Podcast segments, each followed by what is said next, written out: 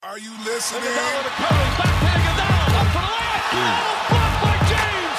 LeBron James with the rejection. Adams gives it back to Rush. Deep shot. Westbrook gives the Thunder the victory at the buzzer.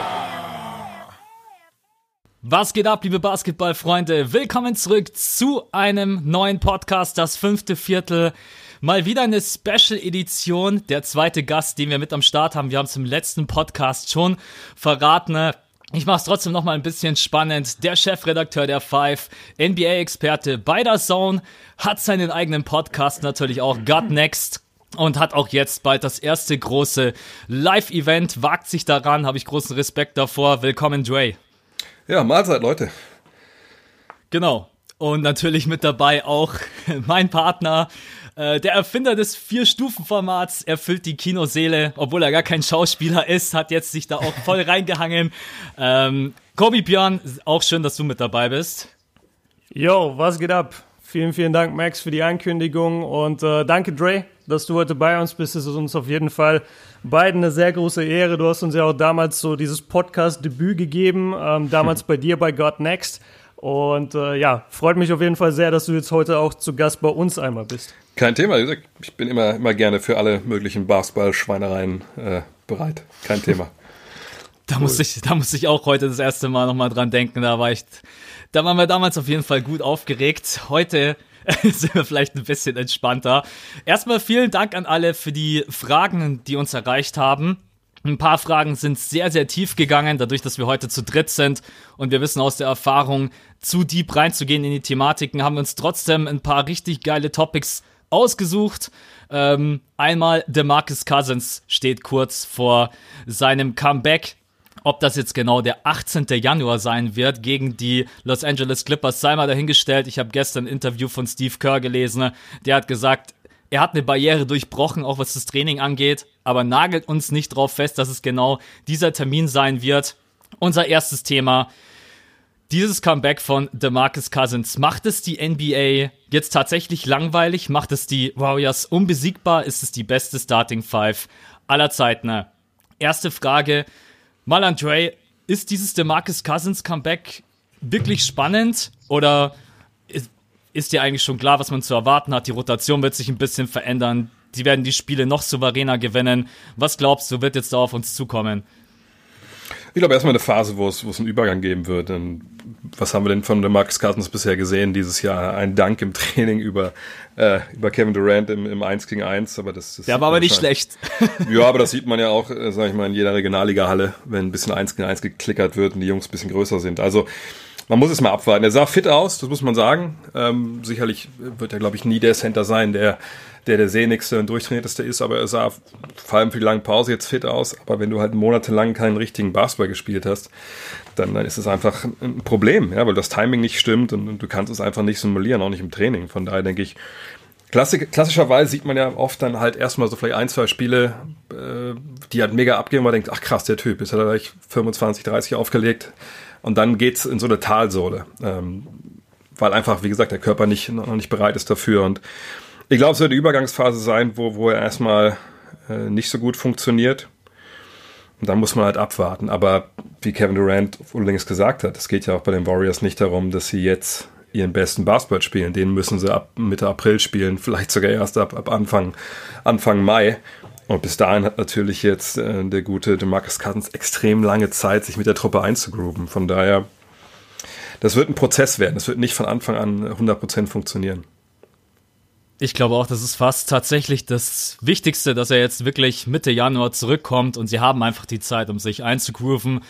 Björn, was erwartest du? Glaubst du von der ersten Sekunde an, er wird total eskalieren oder denkst du, vielleicht wird es am Anfang echt erstmal Probleme geben, weil so einen, so einen richtigen Big hatten sie in den letzten Jahren, also der auch offensiv diese Qualitäten mitbringt, hatten sie ja eigentlich nicht am Start.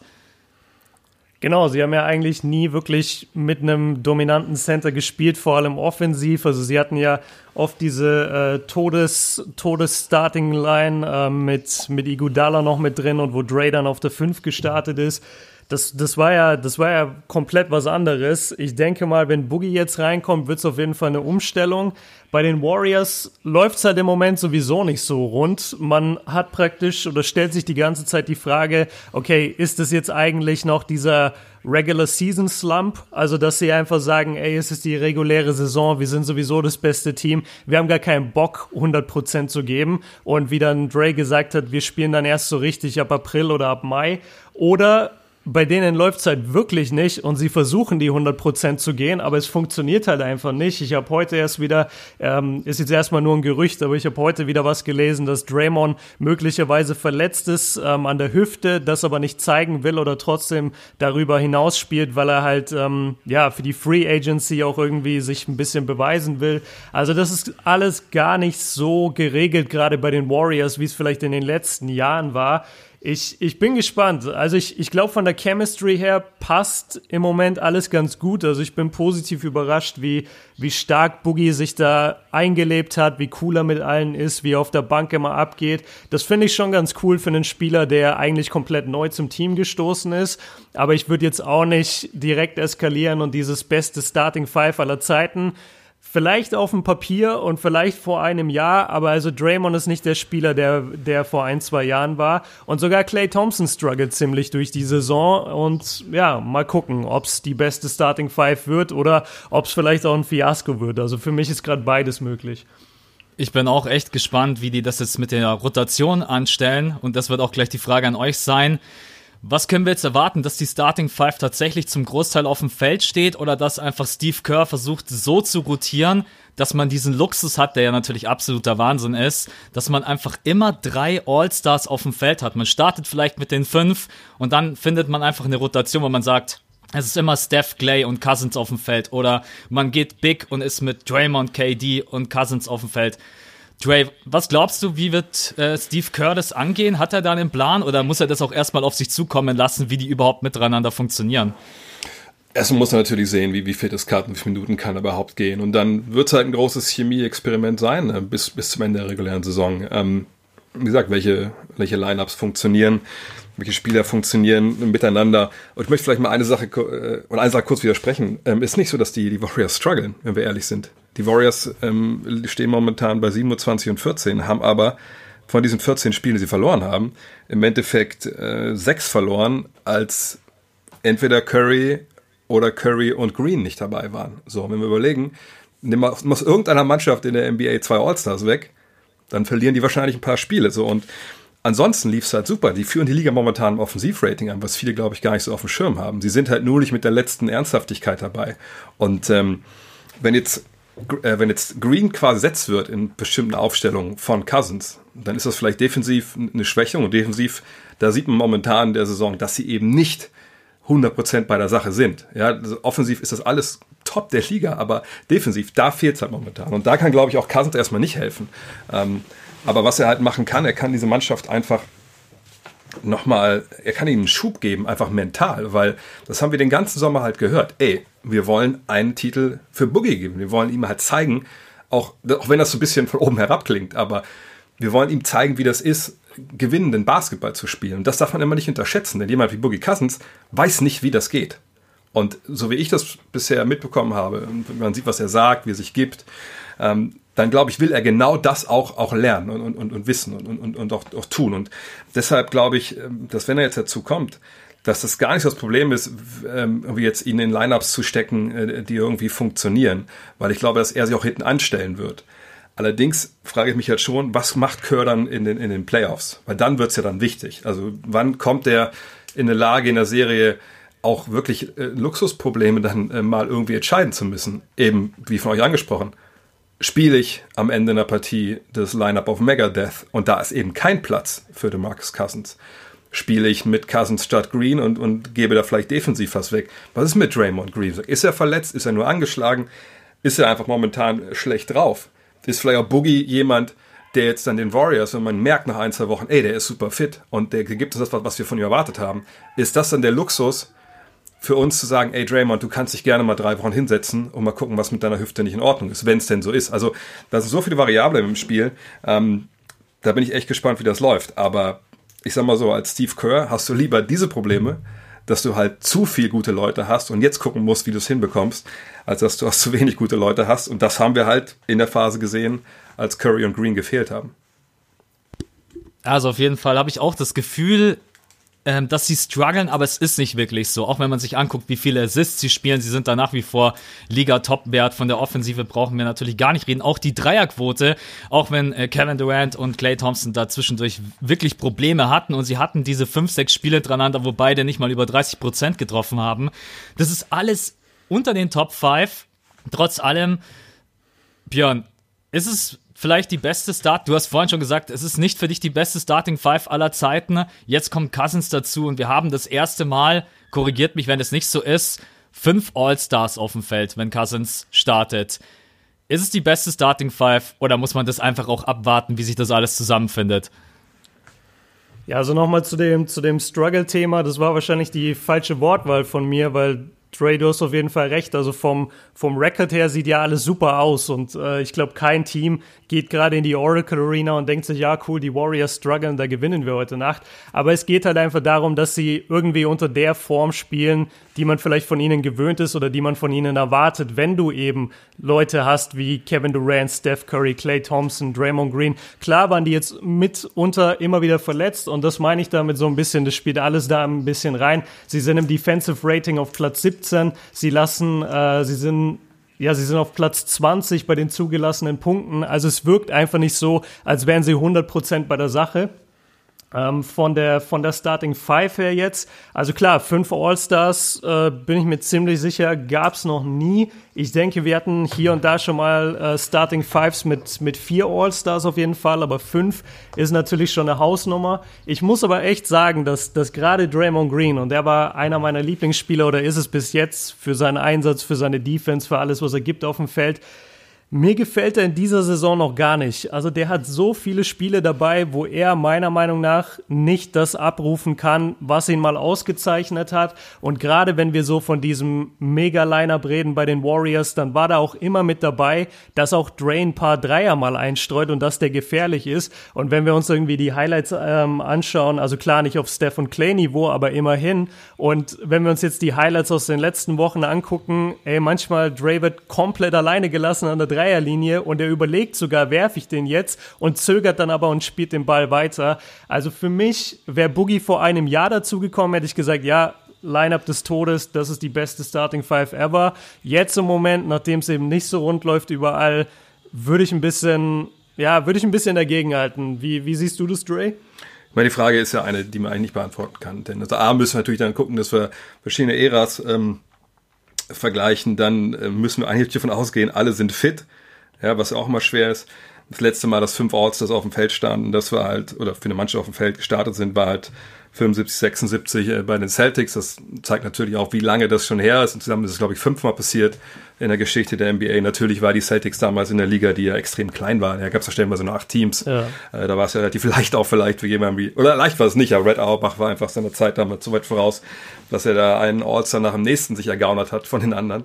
Ähm, von daher ist es immer schwierig, das jetzt zu beziffern. Vor allem das Ding ist immer, es geht ja nicht darum, klar, wenn wir jetzt aber gucken, okay, was können die individuell, also der einzelne Spieler an sich, im Kontext gesehen, jetzt vielleicht von der modernen NBA, die für mich so irgendwann Mitte, Ende der 80er beginnt, dann ist das sicherlich die beste erste fünf, die wir jemals gesehen haben, von dem, was die auf dem Feld halt können, weil wir natürlich in 80ern, 90ern und auch früh in diesem Jahrtausend einfach nicht diese Anforderungen hatten, gerade an Power Forwards und an, an Center. Ja, was, also gut, Center vielleicht nochmal außen vor, da hatten wir natürlich in den 90ern sicherlich bessere, als wir jetzt haben. Aber ähm, dass, dass, dass das Spiel in der NBA momentan eines ist, was von den Akteuren eben viel mehr abverlangt als in, in den 90ern. Ähm, wo er damals Don Nelson schon gesagt hat, hey, ich will auf der vier eher jemanden haben, der dribbeln und werfen kann, als jemand, der, der ein bisschen mehr Muskeln mitbringt. Ähm, was sich damals aber nicht durchgesetzt hat. Das zeigte, dass wir jetzt einfach bessere Spieler haben. Und Kevin Durant auf der 4 oder auf der, auf der 3, wo immer er jetzt hinpacken will, der ist einer der besten Spieler aller Zeit. Natürlich, ähm, Stephen Curry ist einer der besten Spieler aller Zeit. Clay Thompson ist vielleicht der beste Schütze aller Zeiten. und äh, Draymond Green vielleicht einer der vielseitigsten große Spielerverteidiger. Und dann hast du mit dem Marcus Cousins jemand, der sicherlich schlechter ist als alle Center der 90er, die da, die uns jetzt alle so in den Kopf kommen, wie Robinson, äh, wie natürlich auch Shaq damals, wie, wie Elijah One, wie, wie Ewing, aber der natürlich auch bestimmt Top, Top 30 bei den Centern ist. Dann klar ist das, das das beste Team, individuell gesehen. Ob die aber die beste 5 sind, ob sie am besten zusammenspielen, das können wir einfach nicht wissen, weil wir es noch nicht gesehen haben.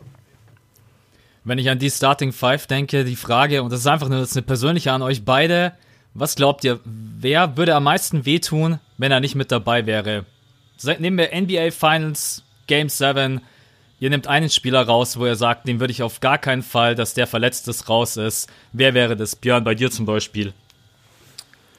Das ist super schwierig, weil ich sage immer wieder, dass Kevin Durant zwar der geskillteste Offensivspieler ist, den ich jemals live gesehen habe und einer der besten Spieler, wie Dre auch gesagt hat, aller Zeiten ist. Und er hat vor allem diese Länge, wo du einfach immer davon ausgehen kannst, okay, wenn ich in der Crunch-Time dem Typen den Ball gebe, der wird mir Buckets liefern. Das hat auch Steve Kerr gesagt. Irgendwann ist es einfach sogar nur noch eine Frage der Größe und KD wird halt immer seinen Wurf los und Steph Curry muss halt für seinen Wurf ein bisschen härter arbeiten.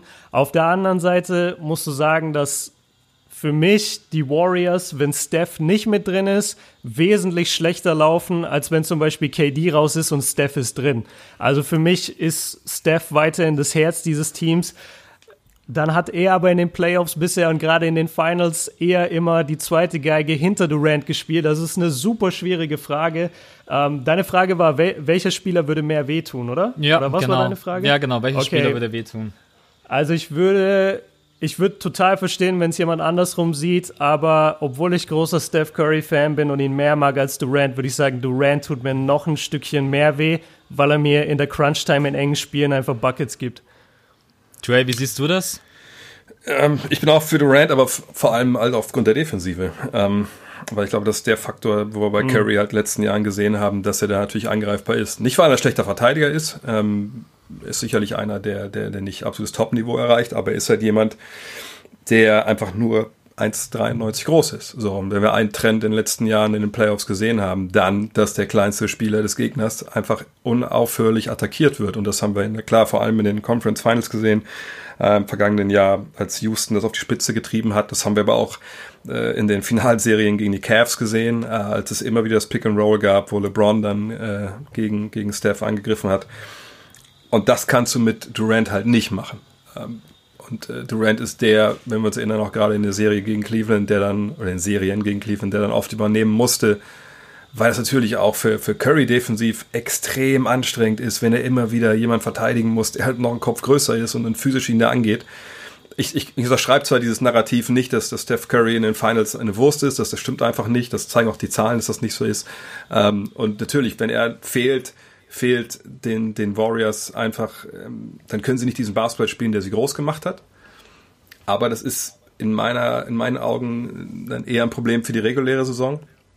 In den Playoffs ähm, würde halt einfach Durant dann wehtun und mehr wehtun, weil, genau wie Björn sagt, er immer seinen Wurf loskriegt, was Steph eigentlich auch kann, ähm, aber einfach vor allem, weil er defensiv da, da eine Menge mehr wegpackt, als das Curry einfach kann. Da sind wir uns leider einer Meinung. also ich sehe es genauso und besonders auch wegen der wegen der Defense. Man hat es auch beim Spiel gegen die Bucks gesehen, dass Janis halt auch immer versucht hat, wenn die Möglichkeit bestand, Steph zu attackieren.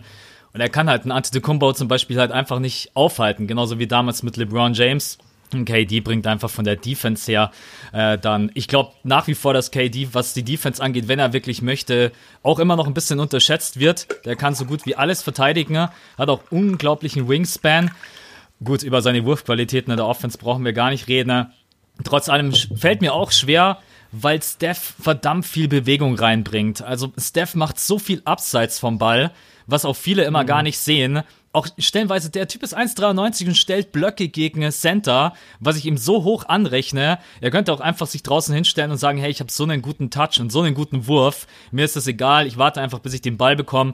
Aber der läuft, der cuttet, der nimmt Drives, ähm, auch von seinen Offensivmöglichkeiten. Er verletzt sich nicht nur auf seinen Dreier, aber trotz allem, bei mir war es am Ende auch Kevin Durant. Letzte muss unterbrecher, aber eine Sache vielleicht muss man noch anmerken, die wir gerade vergessen haben. Und zwar eine Sache könnte sich ändern dieses Jahr in den Playoffs ähm, wo man abwarten muss, wie die Referees das dann ahnden. Und zwar diese Freedom of Movement Geschichte. Wenn man vergangenes Jahr sich angeschaut hat, die, äh, gerade die Conference Finals gegen, gegen Houston, äh, Jeff Bisderlik, der, der Defensivkoordinator da, äh, also die Ansage war halt klar, nach jedem Pick and Roll halten wir beide Spieler fest. Also vor allem Blockspieler, Blocksteller halten wir halt fest. Mhm. Und das hat äh, auch gerade abseits des Balles natürlich Steph Curry enorm an seiner Effektiv, äh, Effektivität geraubt, weil wenn er da halt nicht, und das ist halt das Ding, also er stellt die Blöcke ja gegen Center nicht, weil er das so wie geil findet, das tut er da auch weh, sondern er stellt die, weil er frei wird. Punkt. Das ist, das ist, das ist ja der Punkt, deswegen macht man das ja. Ähm, weil wenn er draußen einfach nur steht und den Ball bekommt, das haben wir auch in den Finals gegen die Cavs mal gesehen, dann geht dann auch nicht jeder Ball rein, den er dann gegen Kevin Love nach ein paar Crossovern halt nimmt. So von daher, die, die Frage ist, wie ist das? Also ahnen das die Referees so, wie es in der regulären Saison an? Dann kann man davon ausgehen, dass Curry in den Playoffs auch offensiv dann wieder ähm, effektiver ist. Oder ähm, was man oft sieht in der NBA, dass dann Ansagen, die in der regulären Saison gelten, dann in den Playoffs aber nicht mehr so gelten. Dann sind wir da mhm. bei dem, was wir gerade besprochen haben. Aber das muss man halt abwarten und sehen, wie die Refs das äh, dann angehen. Björn, hast du was dazu? Nicht, nicht zu der Sache, aber Dre hat natürlich recht. Also das wird spannend zu sehen, wie das Ganze dann äh, gepfiffen wird. Zurzeit sind die Referees jetzt nicht zuletzt auch mit dem Spiel wieder gestern und das Spiel gegen äh, Houston gegen die Warriors. Es, es ist, die Schiris sind die ganze Zeit in der Kritik. Ähm, letztes Jahr war es, glaube ich, auch in die Richtung was. Äh, Dre, kannst du mich gerne korrigieren. War das nicht letztes Jahr, wo es so einen Aufschrei gab und dann gab es ein Players- und Referee-Meeting zum All-Star-Break und da kamen dann aber irgendwie nur drei Spieler hin oder so. Erinnerst du dich, was ich meine? Äh, es gab ja damals rund ums All-Star-Game diese Diskussion, äh, Respekt, äh, und da wurde viel hin und her halt äh, geredet und dann gab es ein Meeting, ich weiß gar nicht, wie viele Leute im Endeffekt da waren, ähm, aber das Thema wurde dann relativ schnell wieder begraben. Ich glaube, vergangenes Jahr hat es einfach so ein bisschen hochgeschaukelt, äh, ja. dass viele Referees, und das, du darfst nicht weiter vergessen, es gab, es gab eine Menge äh, viele neue Referees, die in die Liga kamen in, in kurzer Zeit, äh, weil viele ältere ausgeschieden waren und dann hat sich halt hat es eine Zeit gebraucht. Ich glaube, die Referees selber wollten sich so ein bisschen etablieren, die Youngster, und sich nicht dann irgendwelchen, irgendwelchen Stars auf der Nase rumtanzen lassen gefühlt. Gleichzeitig haben die sich äh, nicht respektiert gefühlt, aber ich glaube, mittlerweile ist das eigentlich kein Problem. Die Probleme, die wir haben auf dem Feld, klar natürlich mit den, mit den Calls, die ganz offensichtlich daneben gehen, das wird, glaube ich, ein bisschen aufgebauscht, aber die Probleme gibt es natürlich. Aber wenn man sich ein bisschen auskennt, wie die Referees organisiert sind und, und wie das auch von der NBA gehandhabt wird, dann, dann weiß man auch, dass da ständig nachjustiert wird, wie es ja auch sein muss. Ähm, aber wie gesagt, diese Regelauslegung dann im Hard, wenn es hart auf hart kommt, passiert, das muss man einfach im Endeffekt wirklich dann abwarten. Ja, ich wollte dann noch was zu dem, zu dem Curry-Thema sagen, weil das echt ein Faktor ist, den, den Leute oft nicht bedenken. Wenn du, also wenn, wenn du halt einen Pick gestellt bekommst und du wirst geswitcht auf einen Janis oder auf einen LeBron oder auf einen Kawhi Leonard, wie krass ermüdend das eben sein muss für jemanden, der normal gewachsen ist, sage ich mal, und jetzt nicht die Muskelberge hat. Also wenn ich mir vorstelle, ich müsste im Pick and Roll immer gegen LeBron, gegen Janis, gegen ähm, Kawhi Leonard verteidigen und dann auf der anderen Seite soll ich irgendwie noch die Kraft haben, meinen Wurf loszuwerden. Das ist halt verdammt schwierig. Und wenn das Ganze mit Kevin Durant passiert, der hat einfach die Größe, der, der ist ein ganz anderer Mensch, der ist ein ganz anderer Athlet und kann solche kann solche Defensive ähm, Dinge dann eben leichter wegstecken und deswegen ist er in der Offensive dann auch einfach öfter noch brauchbar, während, während Curry halt einfach komplett erschöpft ist, was auch vollkommen okay ist, weil du halt gegen richtige Biester spielen musst. Ich glaube, als Schlusspunkt, Kevin Durant ist unersetzbar. Wenn wir uns alle drei einig sind, nehme ich das jetzt einfach mal so als Resümee. Es gibt Curry aber auch. Also Curry auch. Auf jeden Fall. Aber jetzt auf die Frage bezogen, einfach nur, ob äh, welchen Spieler wir jetzt sagen würden, den wollen wir auf jeden Fall auf dem Feld haben, wenn es hart auf hart kommt. Es ist ein allgemeine unglaubliche, unglaubliche Formation trotz allem schon bevor überhaupt Cousins sein erstes Spiel gemacht hat, und das ist dann auch tatsächlich der letzte Punkt äh, bei diesem großen Thema, kann es wirklich zu Problemen kommen oder ist es einfach Blödsinn? Kann es die Chemistry beeinflussen, dass es wirklich zu Streitereien kommt möglicherweise? Ähm, passt DeMarcus Cousins wirklich nicht ins System und kann deswegen auch vielleicht der Flow dieses Warriors Basketball-Systems darunter leiden? Kann das wirklich passieren? Oder ist es einfach Blödsinn? Oder wie Dre jetzt wahrscheinlich sagen würde, müssen wir einfach alles abwarten, ne? Dre, deswegen schiebe ich den Ball gleich mal rüber zu dir. Glaubst du wirklich, es kann zu Problemen kommen? Oder sagst du, das passiert jetzt vielleicht am Anfang, aber dann in den Playoffs sind die eingewuppt und dann wird es laufen? Mal Problem in dem Sinn, dass es, wie gesagt, nicht gleich hundertprozentig funktionieren wird. Klar, also die wird es auf jeden Fall geben. Ähm, allerdings glaube ich, dass es am Ende sich dann, also es gibt keinen Stunk geben, ich sag mal, weil das muss ja mal trennen. Auf einer Seite gibt es Probleme auf dem Feld im Sinne von, weiß jeder, wo er hinlaufen muss, ist das defensiv alles äh, gut eingespielt.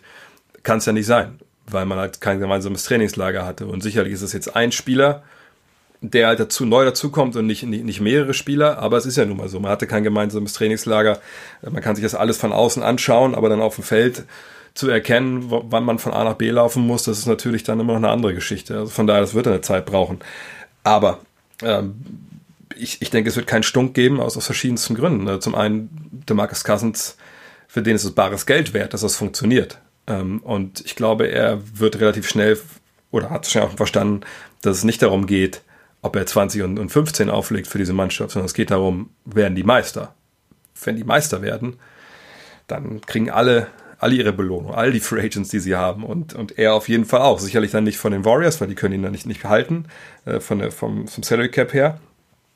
Aber er wird dann auf jeden Fall irgendwo viel, viel Geld bekommen, wenn er halt zeigt, ne, ich bin nicht nur gesund und fit und, und kann auflegen, wenn ich, wenn ich den Ball bekomme, sondern wenn er auch zeigt, hey, all das, was in meiner Karriere bisher passiert ist, der ganze Stunk, den ich gemacht habe oder der ich eigentlich angeblich gemacht habe, das ist Teil der Vergangenheit. Das ist ein neuer Boogie hier, das ist der Gewinner-Boogie und nicht der Boogie, der mit, mit Trainer und Management in Sacramento und auch in New Orleans am Ende so ein bisschen halt seine Probleme hatte. Denn das war ja auch ein Grund, warum er im Sommer keinen Vertrag woanders bekommen hat, weil Leute gesagt haben, hey, pass auf, den hole ich mir nicht in, nicht in die Truppe. A, der hat einen Achillessehnenriss und B, ist es halt ein Stinkstiefel. So. Von daher glaube ich nicht, dass wir Probleme sehen werden in, in Sachen Stunk. Aber basketballerisch wird es halt eine Zeit brauchen. Gerade diese Diskussion, kann man Draymond und äh, Boogie zusammenspielen lassen, wenn Draymond seine Dreier nicht trifft. Aber ansonsten mache ich mir da eigentlich basketballerisch relativ wenig Sorgen. Also ich bin echt gespannt, wie sich auch die Scoring Options eventuell verlagern werden, weil wie du es angesprochen hast, ähm, Boogie hat halt einfach in seinen ganzen Spielzeiten meistens so um die 25-12 aufgelegt. Das wird jetzt wahrscheinlich nicht mehr passieren, ich habe auch gerade eben im Kopf diese Konstellation drüben bei Philly mit Jimmy Butler und Joel Embiid. Das sind jetzt alleine nur irgendwie zwei Scoring Options und die sind sich derzeit auch nicht ganz so grün. Ich glaube allerdings, wenn wirklich an ein, alle an einem Strang ziehen, dann kommt das nicht zu Problemen. Wenn aber zum Beispiel in Cousins irgendwann doch das Gefühl hat, ich bekomme den Ball zu wenig unterm Korb oder fängt dann an, sich auch draußen zu platzieren, dann spielen sie plötzlich äh, Out Five. Äh, da bin ich echt mal gespannt. Björn, wie siehst oder Dre, willst du direkt was darauf antworten? Ich meine, die werden auf jeden Fall mit Cousins auch draußen spielen. Das ist ja gar keine Frage. Ich meine, der Mann hat letztes Jahr sechs Dreier genommen pro Spiel ähm, für, für, die Pelicans und im Jahr davor ähm, waren es, glaube ich, was fünf oder so. Also von daher, dass er natürlich diese Center-Position modern interpretieren wird im Angriff, das ist ja klar.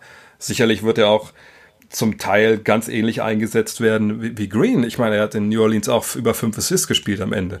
Ähm, von daher, also ich würde mich arg wundern, wenn wir nicht Boogie auch oben äh, Feld Mitte einer Dreierlinie sehen werden und da vielleicht den einen oder anderen Wurf nehmen oder halt einfach den Ball dann zwingen, Blöcke stellen. Also das ist ja das, wozu er da ist. Und ich glaube auch nicht, dass sie ihn da jetzt äh, unten an einer, einer, Zone parken werden. Sicherlich wird das auch passieren. Gerade mit so viel Schützen drumherum hat er unten ein 1 gegen 1 und da kann er dann wirklich einfach stellenweise machen, was er will in dieser NBA, wenn du ihm clever vorher vielleicht mit einem Block einsetzt und uns da einen Switch gab.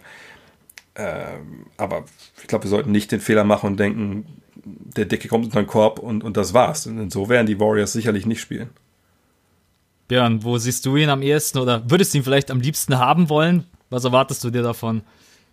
Ja, die, die Spielweise wird so sein, wie, wie Drace gerade beschrieben hat. Das denke ich, also das, das zeigen ja die Stats, das zeigt sein Game da, das, das wäre eigentlich ziemlich blöd von den, von den Warriors, wenn sie ihn jetzt, äh, wie angesprochen, einfach in jedem Angriff unten in der Zone parken, weil er einfach mehr kann. Er kann Assist spielen, er kann Dreier schießen und er kann halt, stell dir das mal vor, du hast einen Boogie und allein der Typ von, von seinem Spielertyp her, von seinem Körpertyp her, dass der dir auch noch Spacing gibt auf dem Floor, das, das ist schon Wahnsinn. Also ich bin sehr, sehr gespannt, wie die zusammenlaufen, weil die eigentliche Frage ja war, kann es zu Problemen kommen? Kann es da mit der Chemistry Probleme geben? Ich würde sagen, zu 90, 95 Prozent nein. Genauso wie es Drays auch, äh, wie Drays auch beschrieben hat. Mein Punkt ist nur, Draymond Green ist unberechenbar. Also der Typ ist einfach ein Pulverfass und ich hätte auch niemals gedacht, dass die so einen öffentlichen Disput austragen würden, wie sie es hatten in dem einen Game, wo er sich mit Kevin Durant angeschrien hat, wo er danach sogar gefeind wurde für alles, was er wohl gegen Kevin Durant in der Umkleide noch gesagt hat oder auf dem Feld sogar. das, das schwingt immer so ein bisschen mit. Aber ansonsten glaube ich auch, Boogie spielt einfach für die Free Agency. Der will jetzt endlich mal beweisen, ey, ich bin nicht dieser Asoziale, der mir immer nachgesagt wird. Ich bin nicht dieser schlimme Typ, der Locker Room Cancer. Ich bin das nicht. Lass mich mal in Ruhe damit. Und wo kann er das besser beweisen als bei den Warriors? Deshalb sehe ich chemistry-mäßig eigentlich kein Problem. Ich denke auch, dass einfach alle ein Ziel haben und wenn sie den Titel gewinnen, genau wie Dre das gesagt hat, es ist für alle das Beste, egal ob das für die Free Agency von Kevin Durant ist, für die Free Agency von DeMarcus Cousins, über die anderen brauchen wir gar nicht reden, die machen sich dann den dritten und vierten Ring an die Finger. Ähm, deswegen, äh, ich glaube auch, dass es nicht zu Problemen kommen wird. Trotz allem finde ich das total spannend zu sehen, wenn einfach wirklich so ein dominanter Big in äh, ein Team reinrückt, die jetzt einfach jahrelang mit so einem Typen gar nicht gespielt haben. Damit dieses Thema erstmal closed. Das nächste Thema auch ein riesenfettes, deswegen werden wir uns auch da genügend Zeit nehmen. OKC. Über die haben wir noch gar nicht großartig gesprochen. Hier und da mal über Dennis Schröder, besonders am Anfang. Wie ist er reingekommen, seine Minutenverteilung. Sah am Anfang alles ziemlich gut aus. Jetzt gerade eben ist es ein ständiges Auf und Ab. Ich glaube, sie haben jetzt äh, drei oder vier Niederlagen in Folge. Wir müssen es ja fast mit reinbringen, dieses absolut äh, kranke Spiel gegen äh, die San Antonio Spurs, auch wenn wir da jetzt nicht zu tief reingehen wollen, denn wir wollen einfach nur mal analysieren, was ist eigentlich los mit Westbrook? Sein Dreier insbesondere, seine Spielweise fühlt sich momentan nicht so an, wie wir ihn aus den letzten Jahren kennen. Dann tatsächlich auch die Frage, Paul George und Westbrook, sind sie nicht klatsch? Weil sie tatsächlich jetzt in dem ein oder anderen Spiel äh, Würfe genommen haben und versemmelt haben. Und die ganz große Frage, da wird es dann vielleicht doch ein bisschen tiefer. Ist der Supportcast zu schlecht? Was muss man noch machen? Braucht man einen Schützen von draußen? Und was ist denn eigentlich mit Dennis Schröder los, weil es momentan halt echt überhaupt nicht funktioniert? So, das waren jetzt erstmal sehr, sehr viele Themen. Wir fangen erstmal ganz, ganz entspannt und easy an mit Brody Westbrook. Trifft momentan seinen Dreier gefühlt überhaupt nicht, auch gegen die Spurs wieder. Ähm, zwei ganz, ganz wichtige Dreier in der Overtime nicht getroffen. Und jetzt fange ich einfach mal mit Björn an, weil ich weiß, dass du da auch eine ziemlich äh, klare Meinung hast. Westbrook, was, was ist momentan mit ihm los? Du hast mal gesagt, er spielt nicht so, wie man ihn kennt. Jetzt hat er trotzdem gegen die Spurs natürlich in 2020 äh, 10 Triple-Double aufgelegt, aber trotz allem, er ist irgendwie nicht der aus den letzten beiden Jahren. Nee, also er hat zum einen hat er eine unglaublich schlechte Shot Selection, die hatte er aber auch schon in den letzten Jahren. Das Ding ist nur, dass sie in diesem Jahr halt überhaupt nicht mehr fallen. Also der Dreier ist äh, sein MVP-Jahr, da waren es 34 Prozent, dann ist er runter letztes Jahr auf 30 Prozent und jetzt ist er halt bei 23,5 und er nimmt aber fünf Dreier im Schnitt. Und das ist das Problem, das hat auch Zach Lowe vor ein paar Tagen in seinem Podcast angesprochen, dass für das Volumen, also für, für die Menge an Dreier, die Westbrook da nimmt, ist er einfach mit Abstand der schlechteste Shooter. Also das musst du dir mal vorstellen. Der nimmt fünf Dreier im Spiel und schießt aber nur 23 Prozent oder trifft davon nur 23 Prozent. Ich finde, seine Shot Selection ist ultra schlecht geworden, gerade in der Crunch-Time in engen Spielsituationen. Ich weiß nicht, wie oft ich diese Saison alleine schon den Fernseher angeschrien habe und mir dachte, ihr seid hinten mit zwei, ist ja noch 40 Sekunden, du musst keinen verdammten Dreier nehmen. Bitte mach einfach, spiel irgendwas, spiel den Ball ab, mach ein Layup, äh, whatever, so mach irgendwas, aber nimm doch nicht den Dreier gegen den Mann, wenn du eine 20-prozentige Dreierquote hast. Aber er macht's halt trotzdem. Er macht's halt immer wieder und das ist allein ein Riesenproblem. Und dann finde ich, ähm, vielleicht ist da einer von euch beiden mehr drin, weil ich gerade nicht genau weiß, was es eigentlich war. Er war ja ähm, auf jeden Fall hier und da jetzt verletzt gewesen, kam wieder zurück. Und ich finde, seitdem fehlt ihm einfach dieser letzte Step. Es fehlt ihm so ein bisschen die Athletik. Ich habe das Christmas Game ja damals äh, mit der Community und mit Siebes im Kino live geguckt. Und da hatte er einen Fast Break, 1 gegen 0, und er macht einen Layup. Und ich dachte mir, wo ist der Westbrook hin, der jetzt in so einem Play den Korb abgerissen hätte? Was ist da genau los? Also die, die zwei Sachen sind gerade super problematisch mit Westbrook. Und die Athletik sei mal dahingestellt. Das, von mir aus verliert man die auch äh, in seinem Alter dann auch irgendwann und als Guard sowieso aber du kannst nicht so eine schlechte Shot Selection haben. Also das, das killt im Moment für mich den, den Thunder-Erfolg. Jedes Mal, wenn enges Spiel ist, denke ich mir nur, bitte den Ball nicht zu Westbrook. Wobei man dann auch sagen kann, bitte den Ball nicht zu Paul George, weil der trifft seine Game Winner auch nicht. Aber ja, Westbrook ist, ist ein Riesenproblem gerade in Sachen Shot Selection.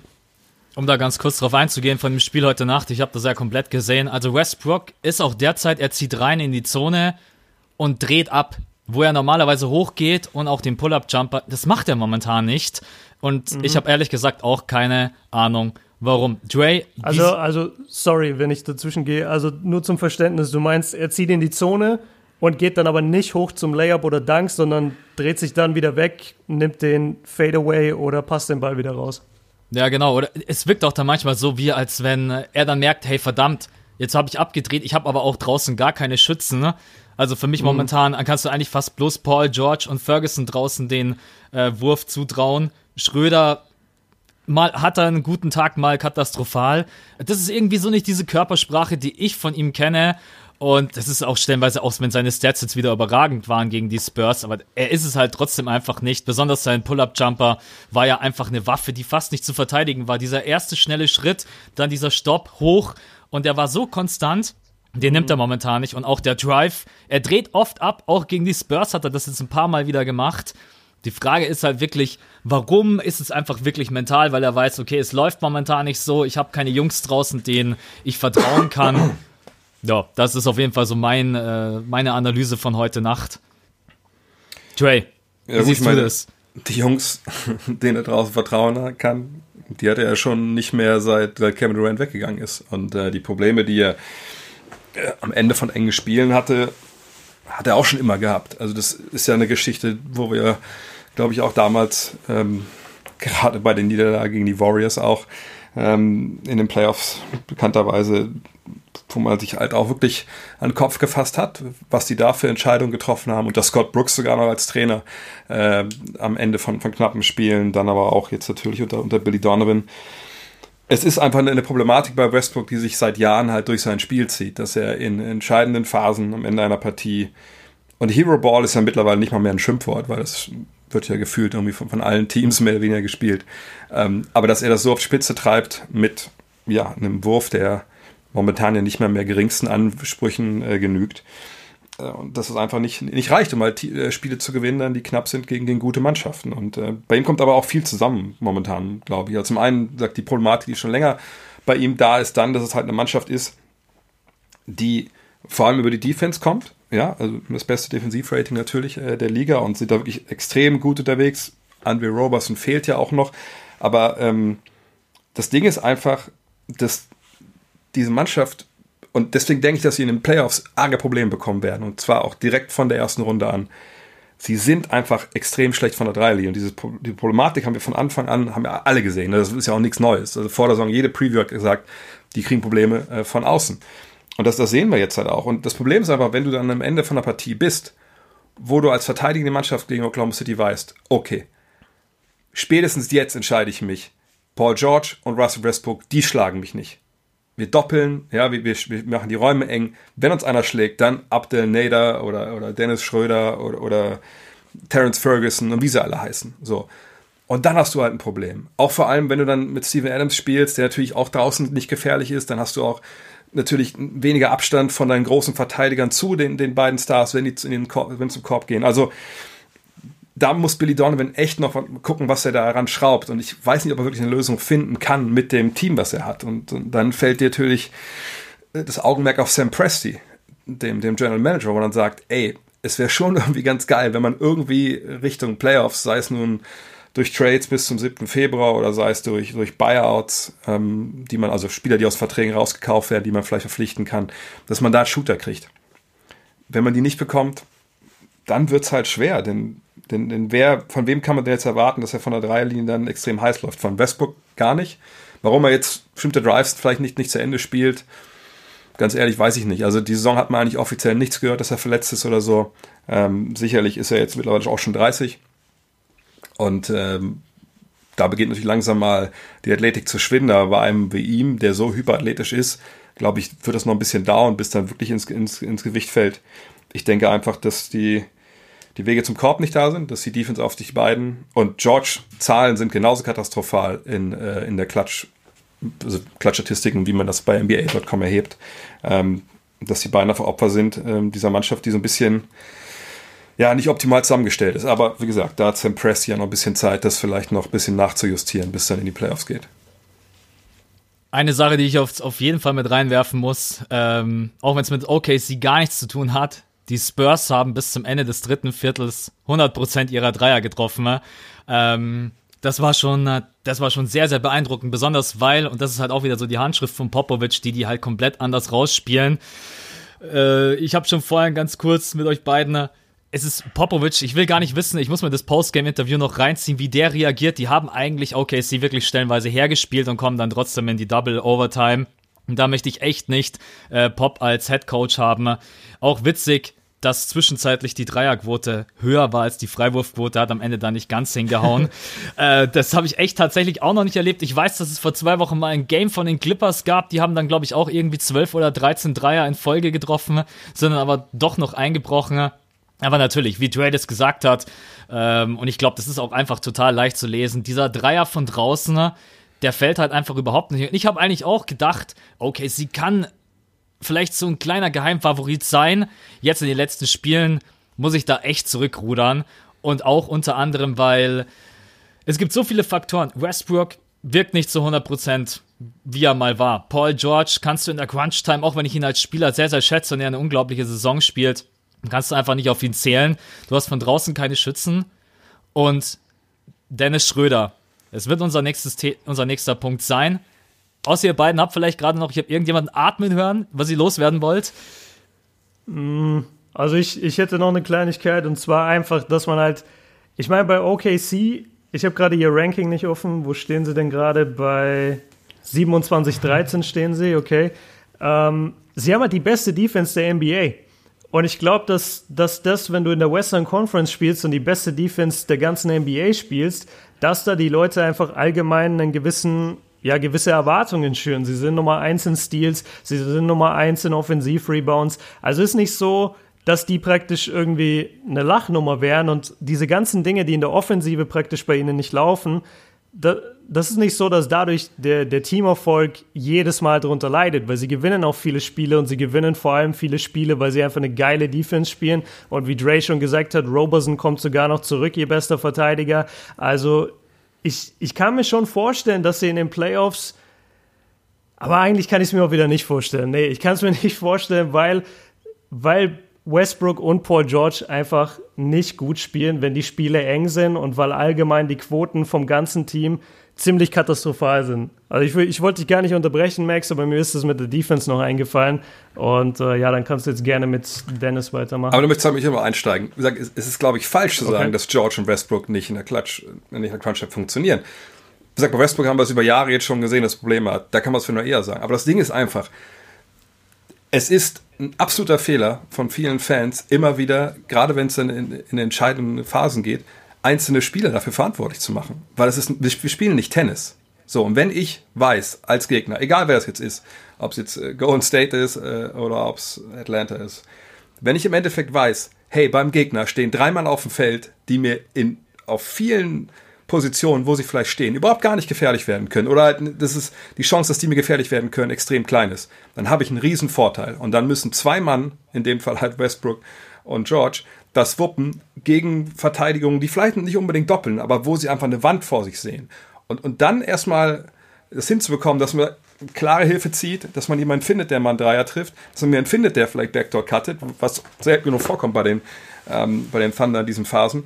Ähm, das ist halt super, super schwer. Wie gesagt, haben sich äh, George, auch wenn er letztes Jahr sich Playoff P genannt hat, aber noch nie einen Game Winner getroffen hat in den Playoffs, ähm, selbst, selbst wenn das vielleicht wir die beiden jetzt dann nicht unbedingt die, die besten Lösungen finden, das ist ein Teamproblem. Und ich garantiere euch, packt einfach an die Seite von, von den beiden. Und Roberson spielt da gar keine Rolle, wenn ich ehrlich bin. Roberson wird die Defense nicht so viel besser machen, um das auszugleichen, was er offensiv wegnimmt. Aber stell da zwei normale Schützen hin, tausch Abrinis raus und meinetwegen auch Schröder und gib ihm zwei Jungs, die 38% Dreier treffen. Und dann sind Westbrook und auch George sofort viel bessere Clutch-Player. Aber wie gesagt, die müssen erstmal finden. Auf jeden Fall, also klar, das ist auch, glaube ich, wirklich ganz, ganz eine wichtige Botschaft. Das ist halt ein Teamsport und jetzt auch heute Nacht oder beziehungsweise der Podcast kommt ein bisschen später gegen die Spurs, war genau die Situation, die Dre angesprochen hat. Also da muss halt einfach Westbrook und Paul George, die müssen die Würfe nehmen, werden dann aber auch einfach stellenweise es gibt einfach keine, gar keine andere Möglichkeit. Okay, das war jetzt natürlich Steven Adams ist da noch raus, weil er mit dem Fuß umgeknickt ist. Dem kannst du den Ball dann vielleicht auch noch mal geben. Äh, bin ich ein riesen Fan davon. Werden wir später auch noch zum Sprechen kommen beim All-Star Voting. Kann ich aber generell zustimmen. Ein Punkt, der trotzdem mir echt im Magen liegt, auch weil ich die letzten Spiele jetzt gesehen habe, Dennis. Und ich weiß auch, dass äh, Dre, du besonders am Anfang der Saison, viele haben das gefeiert, haben gesagt, hey, okay, sie hat alles richtig gemacht. Die haben sich einen Starting Point Guard ins Boot geholt, den sie jetzt als Six Man bringen können. Jetzt gerade eben zeigt er aber auch einfach, dass er nicht diese Konstanz hat. Sein Dreier ist einfach nach wie vor unterdurchschnittlich. Und was mir jetzt in den letzten Spielen auch aufgefallen ist, dass er von der Defense wieder nachlässt einfach generell deine Meinung bisher zu Dennis, wir haben jetzt mit dir noch nicht großartig über das Thema gesprochen, deine Meinung zu Dennis Schröder bisher in dieser, äh, in dieser Situation und in der Saison bei den äh, Thunder. Ja, es ist halt ein Auf und Ab bei ihm. Ne? Also das äh, ist ja ein bisschen das Problem, dass er halt in die Saison reinkam. Westbrook war nicht da. Äh, er war ja verletzt zu Saisonbeginn, hat da natürlich eine ganz andere Rolle gespielt, als er dann äh, jetzt äh, wieder spielt. Und das, was man ihm, glaube ich, am, am meisten vorwerfen muss, finde ich momentan, ist das defensiv halt wieder so ein bisschen, was heißt ein bisschen, ist halt bergab gegangen. Und, und da denke ich halt, hm, das ist natürlich schade, weil, weil das sollte man natürlich immer von jemandem erwarten, äh, selbst wenn der Wurf nicht fällt, dass er halt defensiv einfach da eine Menge anbietet. Und das ist einfach momentan nicht so, aus, aus welchen Gründen auch immer. Es ist auch so, dass wenn er auf dem Feld steht ohne Westbrook, äh, also wenn zum Beispiel die Starter mit ihm spielen, das ist keine gewinnbringende Kombination. Er macht die anderen Spieler nicht besser, aus, aus welchen Gründen auch immer momentan. Aber es ist aber momentan eine Phase, wo er schwach ist. Dann ist es natürlich jetzt an äh, Coach Billy Donovan, ihn, ihn da rauszuholen und, und zu versuchen, äh, dass man ihn da jetzt besser einsetzt. Vielleicht ihn auch einfach mit ihm das Gespräch suchen und fragen, hey, was, woran liegt es? Sind irgendwelche, brauchst du andere Situationen? Äh, man sieht immer wieder ein paar, klar, Highlight-Anspiele, ähm, das ist alles immer schön, aber ne, so die, die, die Grundlage in seinem Spiel, die ist momentan nicht da und das muss immer die Defense sein. Allerdings, das Ding ist einfach, na klar, man muss diesen, äh, diesen Trade immer noch feiern äh, aus dem Sommer. Wir erinnern uns, das war Cameron Anthonys Vertrag, den man abgegeben hat und das war ein Vertrag, der war toxisch. Niemand wollte den haben und im Endeffekt war man froh, in Oklahoma City. Man sollte aus heute noch eine Kerze anzünden dafür, dass es funktioniert hat, dass man ihn losgeworden ist, dass Atlanta damit Geld gespart hat, dass man selber damit Geld gespart hat. Also es bringt ja über viele, viele Millionen Dollar.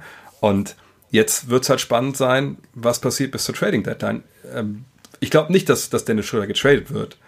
Aber es ist sicherlich eine Möglichkeit, dass Sam Presti schaut, hey, und ich meine, das ist ja auch, das sieht man auf den ersten Blick, aus dem Kader jetzt, von der Bank, da ist keiner, keiner dabei, außer Dennis, der irgendwas bringt im Gegenzug, was irgendwie diesem Team weiterhelfen kann. Bei Dennis könnte das aber der Fall sein, wenn man halt bei Presti zu der Realisierung kommt, okay, wir haben mit Raymond Felton noch jemand hier, das ist ein Veteran, der spielt auch nicht gut momentan, aber sicherlich auch, weil seine Spielzeit jetzt arg begrenzt ist. Vielleicht kann der das halbwegs gut machen und vielleicht kriegen wir für Dennis einen Shooter oder so. Aber das ist das natürlich Gedankenspiele, muss man natürlich mit einberechnen, wie, wie begehrt ist Dennis anderswo. Point Guard ist eine verdammt tief besetzte Position der NBA. Wollen die Teams, die einen Point Guard besuchen, jemanden wie ihn haben, der noch einen relativ lange laufenden, hochdotierten Vertrag hat und der momentan nicht die Top-Leistung bringt, ist schwer. Aber für Dennis selber, ähm, er muss einfach jetzt defensiv wieder da richtig, richtig Vollgas geben, weil ähm, sonst wären die Stimmen auch lauter, wenn man sieht, was in Oklahoma City auch in, in Fan, bei den Fans los ist. Da ist die Diskussion um Dennis Schröder schon seit längerem entbrannt. Glaubst du, Björn, dass ihm das gar nicht so bewusst, bewusst ist, Dennis Schröder, dass er auch eventuell ein Trading-Kandidat sein kann und ähm, dass er mit seinen Leistungen auch einfach überzeugen muss. Also jetzt nicht einfach so, ich bin bei OKC, geiles Team mit Brody, Paul George und ich spiele einfach mal meinen Stiefel runter. Ist ihm das vielleicht jetzt gerade eben ähm, manchmal wirft man ihm es ja auch vor, dass er nicht bis zum letzten motiviert ist. Kann das ein Problem sein von seiner einfach persönlichen Einstellung? Also, dass er getradet werden kann, sollte ihm auf jeden Fall bewusst sein. Ich meine, dafür, oder er spielt in der NBA. Wir haben bei jedem Trade, der irgendwie stattfindet, äh, heißt es immer danach von den Spielern, ja, ich muss einfach verinnerlichen, dass es ein Business ist. Es ist, äh, es ist keine Familie, es ist ein Business. Also das sollte ihm mittlerweile nach so vielen Jahren in der NBA eigentlich schon klar sein. Mich wundert, um ehrlich zu sein, so ein bisschen, dass seine defensive Leistung nachgelassen hat, weil was sagt dir jeder Coach vom, von der U12 an bis wo auch immer du jemals gespielt hast, wenn es bei dir offensiv nicht läuft, hau dich in der Defense rein. Das ist auch, dadurch bleibst du ja auch auf dem Feld. Also ich habe so viele Spiele erlebt, wo vielleicht mal bei mir alles nicht gelaufen ist, aber wenn du dich dann in der Defense reinhängst, dann lässt sich der Coach trotzdem auf dem Feld, weil du vielleicht deren besten Mann ausschaltest. Und ich verstehe nicht so ganz, warum bei Dennis das irgendwie so Hand in Hand geht. Also wenn die Würfe dann nicht fallen, dass dann gleichzeitig auch ähm, die Defense-Leistung von ihm schlecht wird oder allgemein. Also ich kann es allgemein nicht nachvollziehen, dass wenn ein Spieler, der die Möglichkeit hat, Defense zu spielen und der jetzt sowieso nicht die erste Option ist in seinem Team, warum der dann nicht weiterhin seinen Fokus voll auf die Defense legt und sich dadurch beweist und dadurch halt dann auch wieder geile Plays herausspielt. Ich meine, das ist ja auch immer das, wenn es in der Offensive nicht läuft, spiel geile Defense, forciere den Stil, geh dann auf den Fast Break, mach die Gegner müde durch deine Defense. Von mir aus press den gegnerischen Point Guard irgendwie übers ganze Feld, whatever. Aber dass man Defense nicht spielt und die Offense läuft nicht, dadurch verkauft man sich halt nicht gut und gerade auch bei Fans. Fans sind auch so ein Thema, die lieben Einsatz. Also Steven Adams war sicherlich in seinen ersten, in seinen Anfangsjahren kein offensiv begabter Spieler, aber er hat das alles wettgemacht durch seinen Einsatz und durch sein Hustle und hat sich jetzt zu dieser All-Star-Form möglicherweise entwickelt. Warum macht Dennis nicht das Gleiche? Dann würden die OKC-Fans sicherlich nicht negativ über ihn reden, wenn er da alles richtig machen würde. Und die Coaches oder der Coach hätte auch einen Grund, ihn länger auf dem Feld zu lassen, weil er ihn einfach brauchen würde in der Defense. Jetzt haben wir so viel über die Defense gesprochen, dann muss ich nochmal zurück auf Robertson kommen, der jetzt dann irgendwann, glaube ich, auch wieder zurückkommt. Ich habe jetzt momentan Ferguson auf dem Feld, der gefühlt der einzige ist, der seinen Dreier konstant trifft. Hat jetzt sieben von zehn gegen die Spurs, gegen die Timberwolves hat er, glaube ich, sogar alle getroffen. Dann zwischendurch, also auf jeden Fall eine Konstante in dem Spiel. Dann kommt Robertson zurück, was würdet ihr machen? Das werfe ich jetzt einfach mal so in den Raum. Würdet ihr Ferguson rausnehmen und sagen, okay, dann habe ich gar kein Shooting mehr auf dem Feld, außer Paul George? Oder würdet ihr sagen, okay, ich muss meine Rotation irgendwie ändern? Entweder ist Dennis Schröder nicht mehr mein sechster Mann oder Dennis ist mein sechster Mann und ich rotiere Robertson rein, wenn es wirklich drauf ankommt zu verteidigen. Dre, wie würdest, wie würdest du das angehen, wenn er jetzt zurückkommt? Immer war ewig draußen. Also ich habe letztes Jahr das Spiel kommentiert auf The Zone, wo er sich seine Patellasehne gerissen hat und ähnlich wie bei Boogie Cousins. Sicherlich ist er ein Spieler, der leichter ist, äh, nicht so schwer, aber auch er muss erstmal jetzt wirklich zurückkommen. Und diese Reha ist ja auch nicht wirklich äh, fehlerfrei verlaufen. Da gab es ein, zwei Rückschritte äh, zwischendurch, sonst wäre er auch schon wieder auf dem Feld. Ich kann mir eigentlich nicht vorstellen, dass Andre Roberson dieses Jahr so richtig eine entscheidende Rolle spielen wird. Und wie gesagt, wenn du eine Mannschaft hast, die offensiv arge Probleme hat und, und, und defensiv richtig geil ist und kriegst noch einen richtig geilen Verteidiger dazu, deine Defense wird nicht unglaublich viel geiler werden, sondern du wirst ihn halt reinbringen für einen Spieler, der das wahrscheinlich auch schon ganz gut macht, aber du wirst jemanden am Feld haben, der einfach richtig, richtig schlecht Dreier wirft und der auch in den Playoffs dann schwer zu spielen ist. Von daher sicherlich wird, wird er irgendwo helfen, aber er, er wird keinen Unterschied machen, da bin ich mir hundertprozentig sicher. Also ich würde auch auf jeden Fall bei Ferguson bleiben. Der gefällt mir momentan auch einfach echt gut. Kann natürlich auch einfach nur Momentum sein von ihm. Ähm, ich bin da total bei Trey. Also von der Defense her, sie sind schon das beste Defensivteam derzeit in der NBA. Wesentlich besser wird er sie nicht machen. Äh, Björn, auch wenn es jetzt vielleicht noch dauert und vielleicht kommt er gar nicht zu 100% zurück, würdest du ihn in die Starting Five mit reinwerfen oder sagst du, ja, ich brauche einfach irgendjemanden, der shootet. Ferguson natürlich auch noch extrem jung. Ich baue lieber auf den Jungen und schaue, dass ich Robertson ein paar Minuten gebe. Für mich ist es ähm, eine Matchup-Frage es, es kommt ein bisschen darauf an, weil du hast in Paul George hast du jemand, der den gegnerischen Star-Scorer auf jeden Fall ziemlich auf den Sack gehen kann, der den sehr gut verteidigen kann. Aber was machst du, wenn da zwei Scoring-Optionen stehen, also zwei Hochprozent, äh, hochklassige oder drei Scoring-Optionen oder es geht gegen die Warriors? Dann brauchst du wirklich die Top-Top-Notch-Defender meiner Meinung nach, damit du in irgendeiner Weise in diesem Spiel bleiben kannst. Und dann würde ich zum Beispiel einen Roberson bringen und dann würde ich Roberson den ganzen Abend an wen auch immer, an, an Clay hängen oder, oder an KD und mit, mit Paul George gucken, was ich mit ihm mache. Also das, ich würde es Matchup abhängig machen, aber ich, ich bin jetzt auch nicht der größte Fan davon, dass wie Dre es eigentlich richtig gesagt hat, du bist eh schon die beste Defense. Jetzt kommt Roberson zurück, der bringt dir vielleicht in individuellen Matchup, Matchups was, aber eigentlich macht er die Team-Defense jetzt auf die ganze Saison gesehen wahrscheinlich nicht so signifikant besser. Also ich glaube, auch da sind wir uns echt einig. Ich bin gespannt, wie es weitergeht, ob sie dem einen oder anderen in den Playoffs wehtun können oder ob es dann am Ende einfach von der Qualität her, vom Shooting her doch nicht reicht. Ich bin sehr, sehr gespannt. Ich glaube trotz allem immer noch so ein klein bisschen, dass, äh, wenn sie nicht gerade in der ersten und zweiten Runde die absolut härtesten Matchups haben, dass es äh, dass sie schon packen können, aber sie müssen sich einfach zusammenreißen und auch, ihr wisst ja, ich nehme ganz gerne immer den Head Coach in die Verantwortung, Billy Donovan muss halt auch einfach gucken, was funktioniert und was funktioniert nicht. Wir haben gerade eben schon über ihn gesprochen und ich kenne kaum jemanden, der ihn nicht mag, Steven Adams. Und das benutze ich jetzt als Überleitung zum All-Star-Voting. Ähm, denn Steven Adams ist da mit dabei, ist jetzt zweite Runde des Voting ist raus auf der sechsten Position mit 1,34 Millionen Stimmen. Ganz witziges Zitat von ihm, als er darauf angesprochen wurde, hat er gesagt, naja, äh, also ob er da jetzt gerne mitmachen wollen würde, hat er gesagt, ich genieße eigentlich den All-Star-Break schon immer ziemlich, also einfach um durchzuatmen. Ich glaube natürlich trotz allem, wenn, äh, dann würde er gerne mitmachen. Ich weiß jetzt auch gar nicht, was der aktuelle Stand von dem Spurs-Spiel ist. Er ist wirklich heftig umgeknickt. Bringt uns zum letzten Thema All-Star Voting 2019. Und da ist es schön, dass wir den Dre mit dabei haben, mhm. denn äh, du hast es auf äh, Twitter, Facebook, Insta geschrieben und ich glaube, das ist eine Riesenehre, da das erste Mal als Journalist einfach mitvoten zu dürfen. Wir haben noch gar nicht darüber gequatscht, also auch Björn und ich sind da überhaupt nicht im Bilde und sind jetzt auch echt ein bisschen neugierig. Ähm, wie kam das zustande? Ich weiß bloß, du hast irgendwie eine E-Mail bekommen bis wann musst du vielleicht auch deine Stimme abgeben? Wir wissen mittlerweile, okay, du darfst deine Votings darfst du nicht raushauen offiziell. Vielleicht einfach nur so ein bisschen, wie ist es zustande gekommen und wie wird das jetzt ablaufen?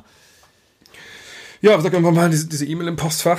Ähm, ich, ich, denke mal, dass das dann über, über die NBA Europe ging. Ähm, es gibt ja das, das Büro äh, der NBA in London, die quasi alles regelt, so ne, Interviewanfragen äh, aus Europa. Und klar, man, man kennt sich, ich mache das ja heute schon fast, fast 20 Jahre.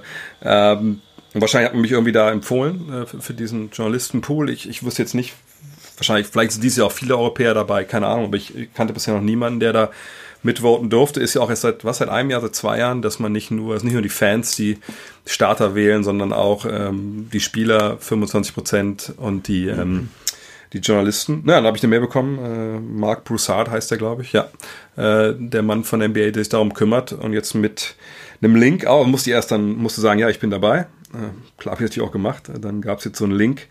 Ähm, Ernst und Young oder Ernst und Young heißt diese, diese Agentur, die das halt macht für die NBA und die haben mir einen Link geschickt und gesagt, so bis zum 21. Januar, ähm, 11.59 Uhr Eastern Time abends äh, muss ich abgestimmt haben.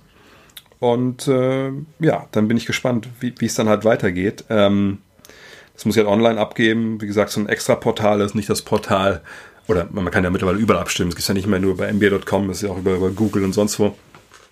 Und äh, ich bin echt gespannt. Also ich weiß auch gar nicht, ob danach dann äh, die Wahlen der, der Journalisten, ob die nochmal einzeln rausgehauen werden. Also ich weiß, bei den Awards am Ende der Saison ist es ja so, dass nochmal gezeigt wird, die stimmberechtigten Amerikaner, äh, die werden dann wirklich aufgelistet, für wen die wo gestimmt haben. Ähm, von daher bin ich sehr gespannt. Ähm, und das ist natürlich eine Ehre. Also klar, ich meine, ich würde lieber über das All-NBA-Team abstimmen, weil ich denke, dass das All-Star-Game eigentlich, was den Status angeht, ja, eigentlich im Vergleich zum, gerade zu den All-NBA-Teams, wo ja wirklich dann die, äh, die 30 besten äh, Spieler halt gekürt werden in der Saison, ist es natürlich eigentlich im Vergleich ist ein Witz. Also All-Star Games, was für Fans, das ist ein Popularitätswettbewerb. Aber trotzdem, klar, als Journalist stimmst du nach bestem Wissen und Gewissen im Endeffekt ab. Du hast es angesprochen, Fans. Es ist, äh, es ist ja jetzt erstmal, dass die Fans voten dürfen. Ne? Und da ist einer ganz oben mit dabei, Luka Doncic. Björn, du hast jetzt auf deinem Uncut-Kanal hast du ein Video rausgehauen und hast auch über Luka Doncic und Derrick Rose gesprochen. Ne? Und die Frage haue ich jetzt einfach mal raus an euch beide. Ich habe es tatsächlich auch nicht aus rausgefunden. Warum steht Luka beim Frontcourt?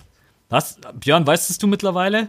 Und vielleicht kannst du uns auch Dre beantworten, weil Luca trägt den Ball nach vorne. Also entweder spielt er Point Guard oder Shooting Guard.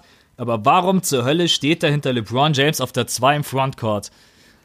Also mir wurde gesagt in den Kommentaren, dass, dass wenn Dallas aufläuft, dass dann wohl immer Luka Doncic als Power Forward angegeben ist von den. Ich, ich kann es mir auch nicht erklären. Also das, das ist doch totaler Quatsch, selbst wenn ich sage, der Typ ist ein Power Forward. Das heißt doch nicht, dass wenn er dann aufs Feld geht und in jedem Play den Ball bringt, dass er ein Power Forward ist. Also vielleicht kann Dre uns da erleuchten. Nö, es ist ja einfach, es geht einfach nur darum, wie, wie sind Spieler gemeldet? Ähm, bei der NBA quasi, wenn man auf NBA.com guckt, dann steht bei Doncic FG, also Forward Guard. Ähm, aber das ist einfach ein Anachronismus, genau wie die Aufteilung in, in Guards und, und, und, und Frontcourt. Man hat ja vor ein paar Jahren den Center schon eliminiert. Ähm, beim Voting, der, der mhm. musste man sonst ja immer, immer extra wählen. Ähm, was auch richtig war, aber eigentlich musste man jetzt hingehen und sagen, einfach fünf Spots. So, das ist, und eigentlich müsste man auch natürlich die Conferences abschaffen, wenn man überhaupt irgendwie das Ganze ein bisschen überhaupt sinnvoll machen will. Aber in dem Fall, da holt die NBA momentan einfach die Wirklichkeit ein bisschen ein. Denn was ist denn Janis Antetokounmpo? Ist Janis Antetokounmpo der Point Guard der Bucks? Kann, glaube ich, auch keiner beantworten. Eigentlich schon, weil er einen Ball bringt. Aber, oder ist er ein Power Forward, der den Ball bringt? Ist er damit ein Point Forward? Ist, ist vielleicht Luka Doncic ein Point mhm. Forward und damit wieder Frontcourt? Also, im Endeffekt, die Positionsbezeichnungen generell im Basketball sind schwierig momentan und greifen oft einfach nicht mehr. Ähm, ist ja zum Beispiel auch so, dass verschiedene Statistikdienste gar nicht mehr äh, Point Guard, Shooting Guard, Small Forward, sowas benutzen, um Spieler zu klassifizieren und die, und die Teams auch nicht, sondern nutzen halt stellenweise 17 bis 20 Kategorien und Positionsbeschreibungen. Und äh, das zeigt ja, dass es einfach nicht mehr haltbar ist. Und ähm, ist einfach so, er ist gemeldet als, als Forward Guard. Und von daher macht die NBA da ähm, ja im Endeffekt ein bisschen, was sie will. Ist ja auch bei den, bei den All-NBA-Teams so. Ja, dann werden dann auch äh, Spieler als Center geführt, die vielleicht eigentlich Power Forwards sind. Aber wie gesagt, das ist einfach was, da wird es, glaube ich, hoffentlich auch bald, bald eine Reform geben, die einfach die, die Wirklichkeit ein bisschen besser abbildet. Ich glaube, äh, ganz kurz, sorry Max, ähm, weil du sagst Reform, was meinst du, wie, wie das dann aussehen würde? Also, wenn es um mir geht, das wird nicht passieren, aber wenn es um mir geht, sollte man einfach sagen, hey, wir, wir wählen zehn Starter aus der NBA. Ich meine, es gibt eh keinen Ost gegen West mehr. Warum wählt man noch nach Eastern Conference, Western Conference? Das ist einfach totaler Blödsinn. Ähm, mm. Also ich meine, klar, ich weiß, warum man das machen will, damit man dann aus beiden Conferences äh, gleich viel Spieler hat, damit irgendwie die Chancen für die einzelnen Teams größer sind, dass sie halt äh, All-Stars haben, damit sie halt in dem Sinne natürlich bei dem Showcase-Event des Jahres, wo nicht nur die Basketball-Fans zu gucken, sondern auch die, die Normalsport-Interessierten, wenn die NFL-Saison vorbei ist, dass sie auch dann mehr, mehr Franchises sehen und mehr Stars sehen, verstehe ich alles. Aber wenn man es wirklich auf eine basketballerisch halbwegs wertige Basis stellen will, dann macht man halt äh, zehn Starter aus der NBA, äh, egal welche Position, egal welche, welche Conference. Und dann nimmt man einfach, ja, fünf Leute hier, fünf Leute da. Und das Ding ist ja, es wird ja eh gewählt danach. So, von daher, ich glaube nicht, dass wir nur zehn Guards sehen. Wenn wir nur zehn Guards sehen, ist auch scheißegal. Dann spielen wir mit zehn Guards in der ersten fünf. Und die Trainer können ja dann immer noch hingehen äh, und, und überlegen, wie sie die Teams dann zusammenstellen. Aber nee, einfach weg von den Positionen weg mit den Conferences und, und, einfach, weil ich meine, das ist ja eine Lüge, die immer wieder, die seit gefühlt, wie lange gibt es das Spiel jetzt? Weiß ich nicht paar Jahrzehnte immer wieder äh, hergebetet wird. Das sind die 24 besten Spieler der, der Liga. Nee, sind sie halt nicht. Kann, können sie gar nicht sein. Ja. Weil zwölf aus der einen, zwölf aus der anderen kommen müssen. Und es einer auch noch Positionen getrennt ist. Also, wie gesagt, das ist einfach äh, von vorne bis hinten eine Sache, die einfach, was die Wertigkeit angeht, ne, wer sind die besten Spieler, einfach, wenn man ehrlich ist, eigentlich gar keine Bedeutung mehr haben darf. Björn, hast du noch was? äh, nee, Das, okay. das, war einfach, das war einfach on point die Antwort. Deshalb habe ich das nur äh, so hier vor meinem Mikrofon abgenickt und habe darauf gewartet, dass du weitermachst, Max. Okay. 2,2 Millionen Stimmen. Also das erste Voting war jetzt nicht irgendwie ein Ausreißer, sondern im zweiten Voting Luca auch vorne mit dabei keine Ahnung, was der Typ hat. Ich kann es irgendwo verstehen. Charismatisch, äh, seine Stepback-Dreier sehen irgendwie. Ihm wurde vorgeworfen, er ist nicht agil genug für die NBA, er ist nicht schnell genug, er ist nicht wendig genug. Äh, zeigt jetzt, glaube ich, vielen, ähm, dass sie sich getäuscht haben. Aber ist Luca wirklich ein All-Star? Björn, du hast in deinem Video auch ganz äh, super erwähnt, dieses Thema gibt es ja jetzt nicht erst schon seit äh, dieser Saison. Rookies, die als All-Star nominiert werden. LeBron James Mello, da haben sie sich damals dagegen entschieden, wenn ich das jetzt richtig im Kopf habe. Aber kann mhm. es jetzt, kann es Luka Doncic wirklich schaffen? Also es ist jetzt nicht nur das, ganz kurz zur Aufklärung, es ist nicht nur das Fan-Voting, sondern es kommen, glaube ich, dann noch die Medien Journalisten und gibt sich dann noch eine vierte Komponente? Und die Spieler. Die und die Spieler. Spieler. Genau. Und dann irgendwie. Also so, wär, so, werden die Starter gewählt. Die Starter werden gewählt, 50% die Fans, 25% die Journalisten und 25% von den Spielern selbst. Jetzt ist die Frage, können die Fans tatsächlich so reinhauen, dass äh, möglicherweise die 25% oder insgesamt dann 50% von den anderen Parteien nicht reichen, um Luka Doncic da rauszukriegen? Ich könnte mir echt vorstellen, dass er ein All-Star wird. Du hast, glaube ich, gesagt, nee, am Ende wird es doch nicht passieren. Ja, ich, ich bin einfach nach Erfahrung gegangen. Also ich habe einfach mir angeguckt, okay, wie viele Rookies wurden wirklich All-Star irgendwie. Und wenn du so die letzten, ja, ich sag mal, die, die Zeitrechnung jetzt anguckst, die, die Leute aus unserer Generation, ähm, wie wir die NBA verfolgt haben, die einzigen, die es geschafft haben, sind Yao und Blake Griffin. Also da war kein LeBron James dabei, kein Mello dabei damals. Ich ich, ich habe einfach deswegen so ein bisschen eine Blockade und denke mir immer, nee, ich glaube nicht, dass es ein Rookie wird. Es hängt vielleicht ein bisschen damit zusammen, Dre hat das ja auch schon gesagt, wenn jetzt dieses Jahr viele, viele europäische Journalisten jetzt zu dem Voting neu zugelassen worden wären, sagen wir, das wäre so, dann würde es mich jetzt nicht so verwundern, wenn da auch ein paar Luca-Fans dabei wären oder ein paar Luca-Votes. Ja, und dann hättest du 50% Fan-Voting plus 25% von den Journalisten. Selbst wenn dann die Spieler irgendwie dagegen voten, wäre Luca ja trotzdem drin. Also es ist gar nicht so, es ist gar nicht so unwahrscheinlich. Ich bin nur nach meiner Erfahrung gegangen und habe einfach schon viele geile Rookie-Saisons gesehen und dann aber halt auch mitbekommen, dass sie eben nicht All-Star geworden sind. Ja, aber das war eine andere Zeit. Sorry, aber das war eine andere Zeit. Also wir reden jetzt davon, dass jeder jeden Tag auf Google abstimmen kann. Es gibt Tage, wo die Votes doppelt zählen, weil es aber eine riesen Geldmacherei ist. Und ich glaube, warum Doncic da oben steht, da gibt es natürlich äh, auch, auch, eine relativ leichte Erklärung. A, spielt er eine geile Saison, natürlich. Die Ami-Fans feiern das natürlich ab. Aber das ist ja kein unbeschriebenes Blatt in Europa. Ich glaube, da wird Slowenien werden natürlich eine Menge für ihn abstimmen. Das ist interessant mal zu sehen auf Google vielleicht, wo die Stimmen herkommen. Denn man hat für Real Madrid gespielt, eine Mannschaft, die in der ganzen Welt Fans hat. Und ich glaube, deswegen sehen wir ihn da jetzt momentan, ich glaube, es waren 2,2 Millionen Votes, ähm, weil er einfach nicht nur Dallas bedient, nicht nur den allgemeinen Basketball-Fan bedient, vielleicht der äh, in den USA jetzt die Highlights von ihm kennt und ihn einfach spielen sehen will, sondern weil er eben auch mit Real Madrid eine absolute Weltmarke im Sport an seiner Seite hat und eine ganze Nation in Slowenien. Wir erinnern uns, bei Sasa Pachulia hat es ja mit Georgien fast dafür gereicht, dass das auch bei ihm geklappt hat. Also von daher, ich bin überzeugt davon, dass er im Endeffekt da landen wird, denn kann gut sein, dass die, ähm, die, die Spieler ihm vielleicht die kalte Schulter zeigen, weil, weil Rookies halt auch in Augen von vielen Spielern da nicht unbedingt äh, hingehören. Ähm, auch weil er sicherlich Europäer ist, wird es auch sicherlich da eher negativ ins Kontor schlagen. Journalisten muss man mal abwarten. Wie gesagt, ich meine, es werden jetzt auch nicht 500 Journalisten aus Europa sein, die damit abstimmen dürfen. Ähm, von daher weiß ich nicht, inwiefern die ins Gewicht schlagen, äh, reinschlagen, vor allem vielleicht zu Amerikanern. Und die Amerikaner werden ihn wahrscheinlich eher nicht wählen. Einfach weil er auch nicht in die erste fünf gehört, wenn man ehrlich ist leistungstechnisch. Ähm, aber ich glaube, die Fans, eben weil es 50 Prozent ausmacht, die werden ihn da sicherlich reinhieven. Aber ich, aber wie gesagt, ich habe vorhin schon gesagt, was ich von dem ganzen Prozess halte. Von daher muss ich mich da halt nicht nochmal wiederholen. Ich versuche trotzdem ein bisschen rauszukitzeln. Dre, bist du Luca-Fan?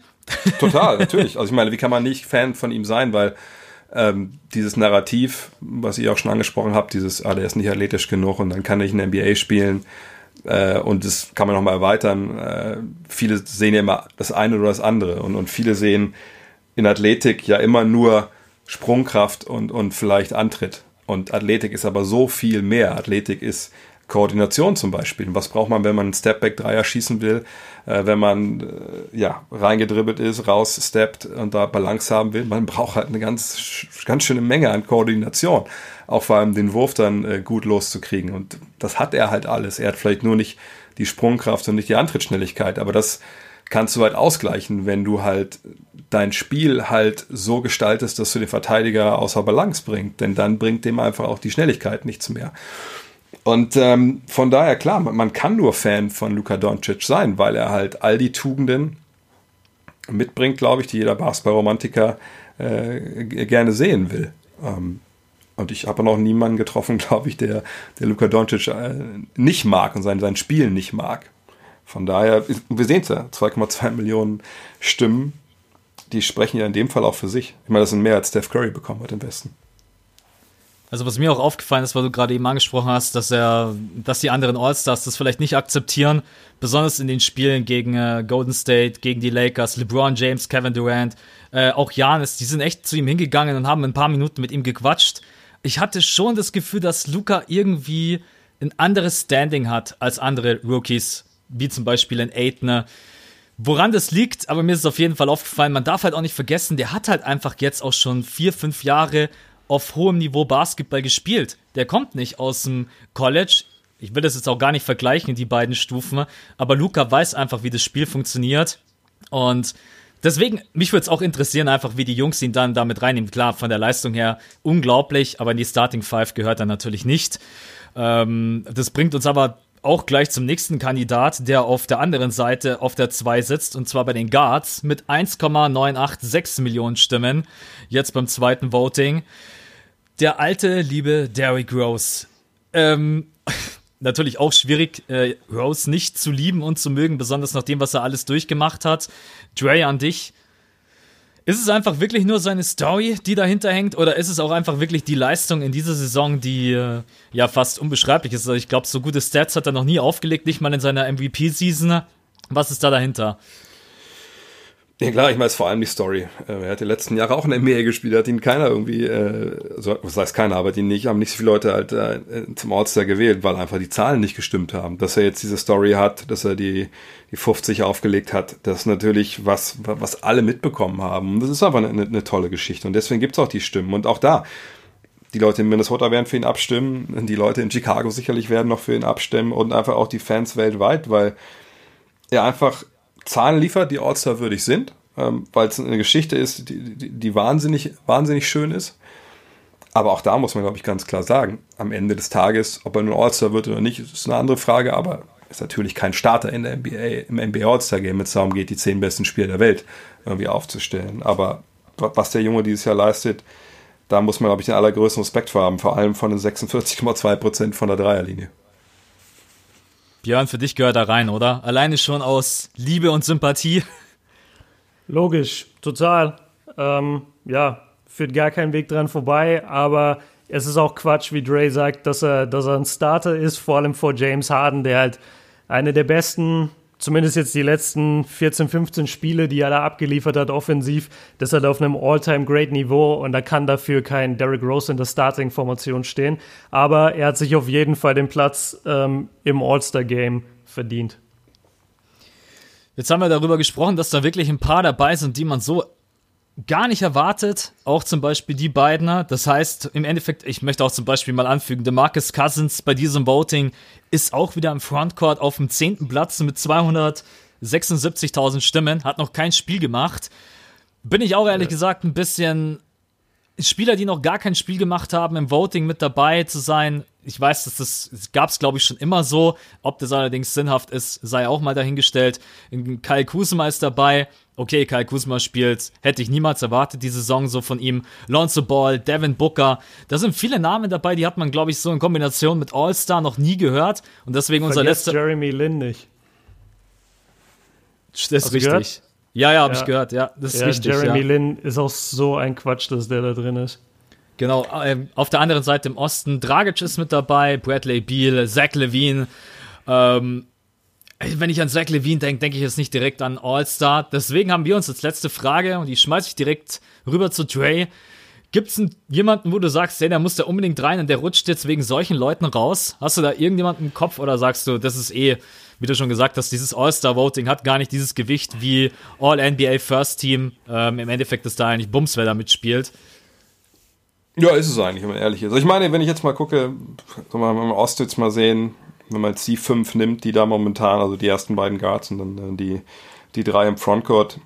Ich glaube, im Frontcourt, das sieht man auch an den Zahlen. Das ist alternativlos im Osten, weil natürlich auch da die Qualität nicht so hoch ist, wenn man ehrlich ist. Ne? Das ist nicht so tief besetzt. Bei den Guards sicherlich äh, Dwayne Wade ist einfach auch ein Award für sein Lebenswerk, wenn er da jetzt, jetzt reingewählt wird. Da sollte sicherlich jemand anders äh, neben Irving stehen. Aber auch da sehen wir das natürlich.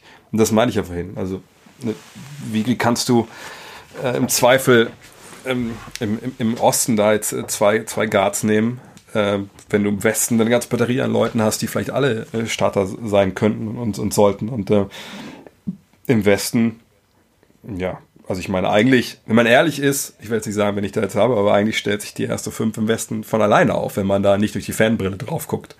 Genau wie sich der Frontcourt im Osten äh, aufstellt. Aber es ist halt eine Fanwahl. So, ein Fan, da ist immer Fanatik dabei. Ähm, das ist ja schon der Wortstamm. Und deshalb wird auch nicht abgestimmt aus besten basketballerischen Wissen und Gewissen, sondern das sehen wir überall. Wir sehen ja überall die Kampagnen. Ich habe letztes Mal eine Mail gekriegt, ähm, wo drin stand, ey, wir müssen alle jetzt die Deutschen pushen für, fürs All-Star-Game. Wo ich mich frage, nee, müssen wir nicht. Also warum? Warum muss ich die pushen? Also wollen wir das Ganze noch mehr entwerten? Äh, oder geht es jetzt nur noch darum, welches Land die meisten Leute äh, auf Google bekommt, um, um, da die Namen reinzuhacken oder auf Twitter oder sonst wo mal abstimmen kann. Das kann es ja nicht sein. Aber es ist halt die Welt, in der wir leben. Ja, ganz früher, ich bin ja alt genug. Ich weiß ja noch, dass es bei, bei Footlocker früher äh, in den 90ern, dann gab es dann halt die, die Wahlzettel, da musste man halt mit, mit dem Stift so, ähm, so, so, kleine Vierecke ausstechen ähm, und da konnte man, auch die konnte ich auch Namen reinschreiben von Spielern, die jetzt nicht drauf waren. Äh, aber da hat es natürlich, es war natürlich ein Flaschenhals, wo, wo die Wahl dann viel, viel enger war. Ähm, ob es jetzt besser war oder nicht, das lasse ich mal dahingestellt sein. Aber Fakt ist, so wie es jetzt da ist, hat es einfach, wie gesagt, keine Wertigkeit, weil es weil es, ich meine, klar, vieles, vieles ist auch okay. Ich meine, wenn LeBron im All-Star-Game spielt, klar, dann ist es richtig in der ersten fünf. Und wenn Stephen Curry in der ersten fünf steht, ist auch richtig. Aber du hast halt immer wieder da die Ausreißer drin, die einfach überhaupt gar keinen Sinn machen. Und, und deshalb ist es einfach, ja, wie gesagt, nicht wirklich wertvoll, da dabei zu sein. Björn, hast du irgendjemanden, wo du sagst, der würde mir jetzt fehlen oder sagst, ach, mir ist eigentlich auch, es ist ganz funny. Ich meine, es wird ja auch immer mehr Kommerz. Das erste Jahr wird das Ganze jetzt im Fernsehen übertragen, auch wie die All-Stars gewählt werden. Also wirklich wie in der Schule früher, wenn man sagt, man geht in den Pausenhof und dann sagt man zwei Team-Captains, die wählen. Ich weiß ehrlich gesagt noch nicht so ganz, was ich davon halten soll. Ich bin mal gespannt, wie das Ganze auch aufgebaut ist. Ist das lustig? Nehmen die Leute das ernst? Ähm, hat das einen gewissen Charme? Ich bin ehrlich gesagt in den letzten Jahren, auch nachdem die MVP-Wahl und dieses ganze große Event hinter die Finals geschoben wurde, nicht mehr der allzu große Fan von diesen Veranstaltungen. Nochmal die Frage, hast du jemanden, wo du sagst, der rutscht für mich gerade eben raus? Und was glaubst du, wie wird dieses All-Star-Voting am Ende dann wirklich, wenn alle bestimmt sind, auch äh, im Fernsehen, wie wird das eventuell wahrgenommen?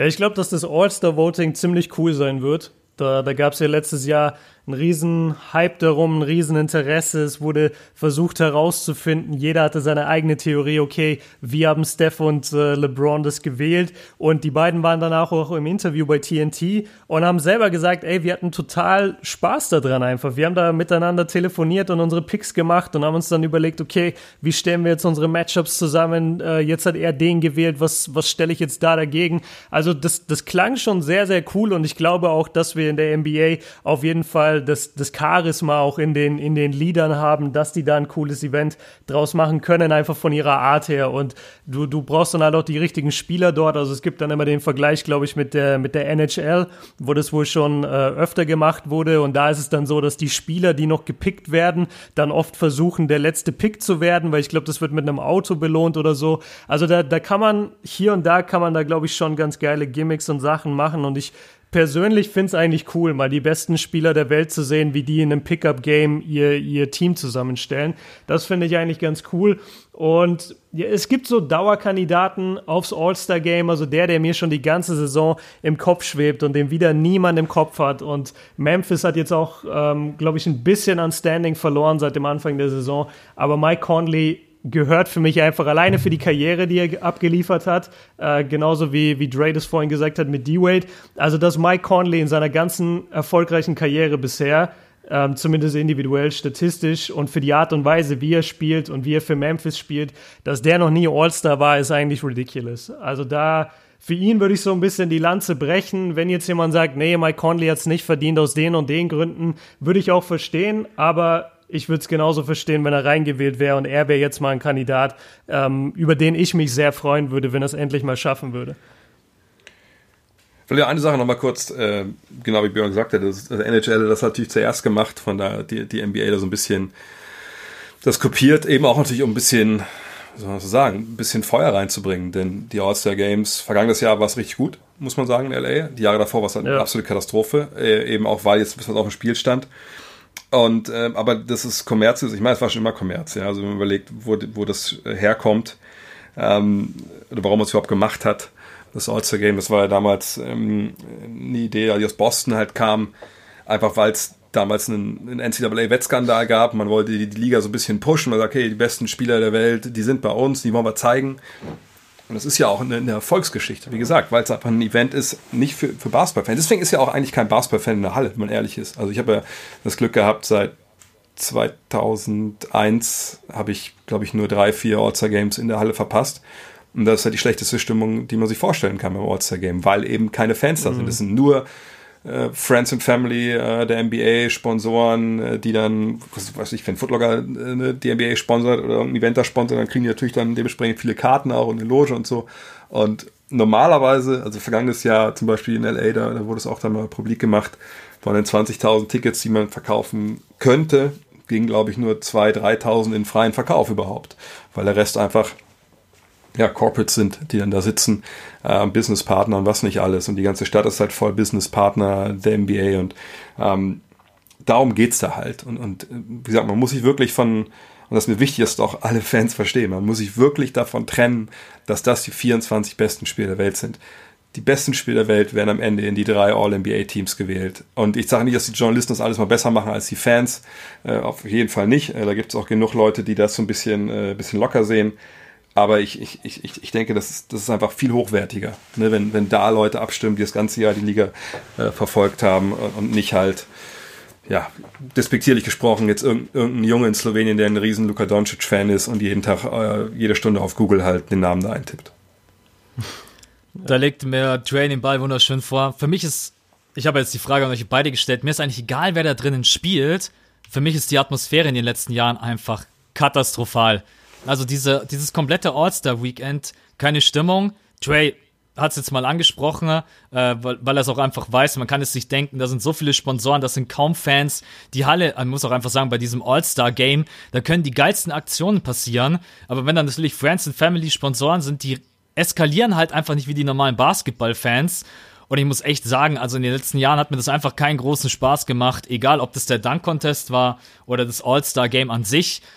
Ich weiß nicht, ob man da vielleicht auch einfach mal ein bisschen zurückrudern sollte. Natürlich ist es auch schwierig. Du kannst jetzt nicht sagen, wenn Sponsor XY da so und so viel Kohle reinbuttert, ja, wir müssen aber die Fans reinlassen. Aber mir persönlich ähm, fehlt da einfach total die Atmosphäre und die Stimmung. Klar, und natürlich auch in den letzten Jahren, die Teams haben so gut wie überhaupt keine Defense gespielt. Ähm, ich glaube, da gibt es einfach letztes Jahr. Also letztes Jahr war die Defense eigentlich ganz gut. Da haben sie ja James Harden in der zum, zum Halbzeitbreak haben sie James Harden ja, glaube ich, getrappt und das hat ihm gar nicht gefallen. Da war er richtig angepisst und LeBron hat es total abgefeiert, dass er ihn getrappt hat. das war schon ganz cool. Ja, aber die Jahre davor. Ähm, ja, da war es wack. genau, das ist halt dann auch einfach, du bist, du guckst ja auch einfach dieses Spiel, weil du Basketball-Ästhetik sehen willst. Okay, dann kann man natürlich auch sagen, äh, ich sehe alley Oops, ich sehe irgendwelche verrückten Bounce Passes, die dann zum Dank führen. Aber mir persönlich fehlt einfach so ein bisschen dieses, ich sitze vorm Fernseher, wie jetzt zum Beispiel bei dem Spiel Spurs gegen OKC und denke mir, geil, einfach geil. Und das habe ich beim All-Star-Game halt einfach überhaupt nicht. Und da ist mir auch dann ehrlich gesagt total egal, wer drin ist. Natürlich, wie Dre vorhin gesagt hat, ein LeBron James, Janis Antetokounmpo, solche Typen, die gehören rein. Da würde ich jetzt schon ein bisschen, ah, wenn er jetzt nicht dabei wäre, fände ich nicht ganz so geil. Aber generell ist es, glaube ich, auch eine riesengroße Marketingblase und weit davon entfernt zu sagen, das sind die besten Spieler der NBA. Gut. Finales Resümee von mir, außer ihr habt noch irgendwas zum All-Star-Game oder zum All-Star-Voting. Ansonsten würde ich den Podcast jetzt mal so langsam in Richtung Feierabend verabschieden. Äh, nee, ich bin durch. Okay. Ich habe es einmal ganz kurz angesprochen und wir benutzen ja auch immer so die letzten Minuten, um ein bisschen Off-Topic und allgemein Basketball äh, zu fördern. Und Trey hat jetzt einfach auch eine Riesensache, an die er sich ranwagt, wo er, glaube ich, auch selber nicht ganz unnervös ist und was auch, hm. glaube ich, organisatorisch ein Riesending ist. Ähm, der erste Live-Podcast, ich habe das das erste Mal gelesen und konnte mir das persönlich ehrlich gesagt erstmal gar nicht vorstellen, weil normalerweise, ich so, hocke immer hier, habe mein Mikrofon vor der äh, Nase, mein, äh, meine Kopfhörer auf und wenn ich mir das jetzt vorstelle, das in, in einem Theater macht ihr das, glaube ich, wenn ich das richtig gelesen habe, oder? Genau, im Columbia Theater in, in Berlin ist so ein altes ähm, US Army ähm, Kino, was sie dann so ein bisschen umgebaut haben. Also wohl, ich habe auch ein bisschen Bilder gesehen, aber auf jeden Fall eine, eine sehr geile Location, ja. Habt ihr, ich frage jetzt einfach mal drauf los, ähm, hm. habt ihr da eine Bühne, wo ihr dann quasi sitzt und die Leute sitzen wie im Kinosaal vor euch oder sind die um euch ringsherum? Äh, nee, das ist schon eine Bühne. Also da gibt es ja auch regelmäßig Konzerte von richtigen Künstlern. also das, äh, das sind ja wirklich, also das ist ja das Krasse. Also ich muss kurz erklären, ich wurde von einer Agentur angesprochen, äh, die meint, ey, wir würden ganz gerne mal sowas probieren. Ähm, mit dir äh, hast du Bock, das, das mal zu machen? Und da habe ich gesagt, ja klar. Ähm, dann wollten wir es eigentlich erst in Hamburg machen, weil die Agentur daherkommt, aber ich dachte mir, Hamburg ist vielleicht dann ich meine, ich finde Hamburg super, aber ich glaube, das ist nicht das richtige Pflaster äh, im Endeffekt, weil, ja, ich glaube, die meisten Leute, Basketball-Fans in Deutschland auf einem Haufen, sind wahrscheinlich in Berlin in einer Stadt. Sicherlich hätte man auch das Ruhrgebiet nehmen können, aber weil die Agentur sich im Norden besser auskannte und dann eben auch in, in, in Berlin haben wir es halt dann da gemacht. Und das ist einfach natürlich ein, ein krasses, äh, krasses Theater. Ja? Man hat so eine Bühne, die ist ein bisschen erhoben oder ein bisschen höher. Ähm, dahinter ist dann eine ganz normale Saal, wird bestuhlt sein. 363, glaube ich, Plätze hat das Ganze, wie 206 Karten waren, waren gestern, habe ich meine Mail bekommen von dem Veranstalter, sind weg. Ähm, wie gesagt, sonst treten da echt, echt krasse Acts auf. Also ich glaube, Bela B ist da schon aufgetreten, ähm, äh, Morrissey ist da, glaube ich, schon aufgetreten. Also vielleicht werden das, das jetzt so den, den Jüngeren wenig sagen, aber das sind schon ein paar, paar krasse Acts, die da schon waren. Ich bin echt gespannt. Sonst ist da eigentlich vor allem Musik.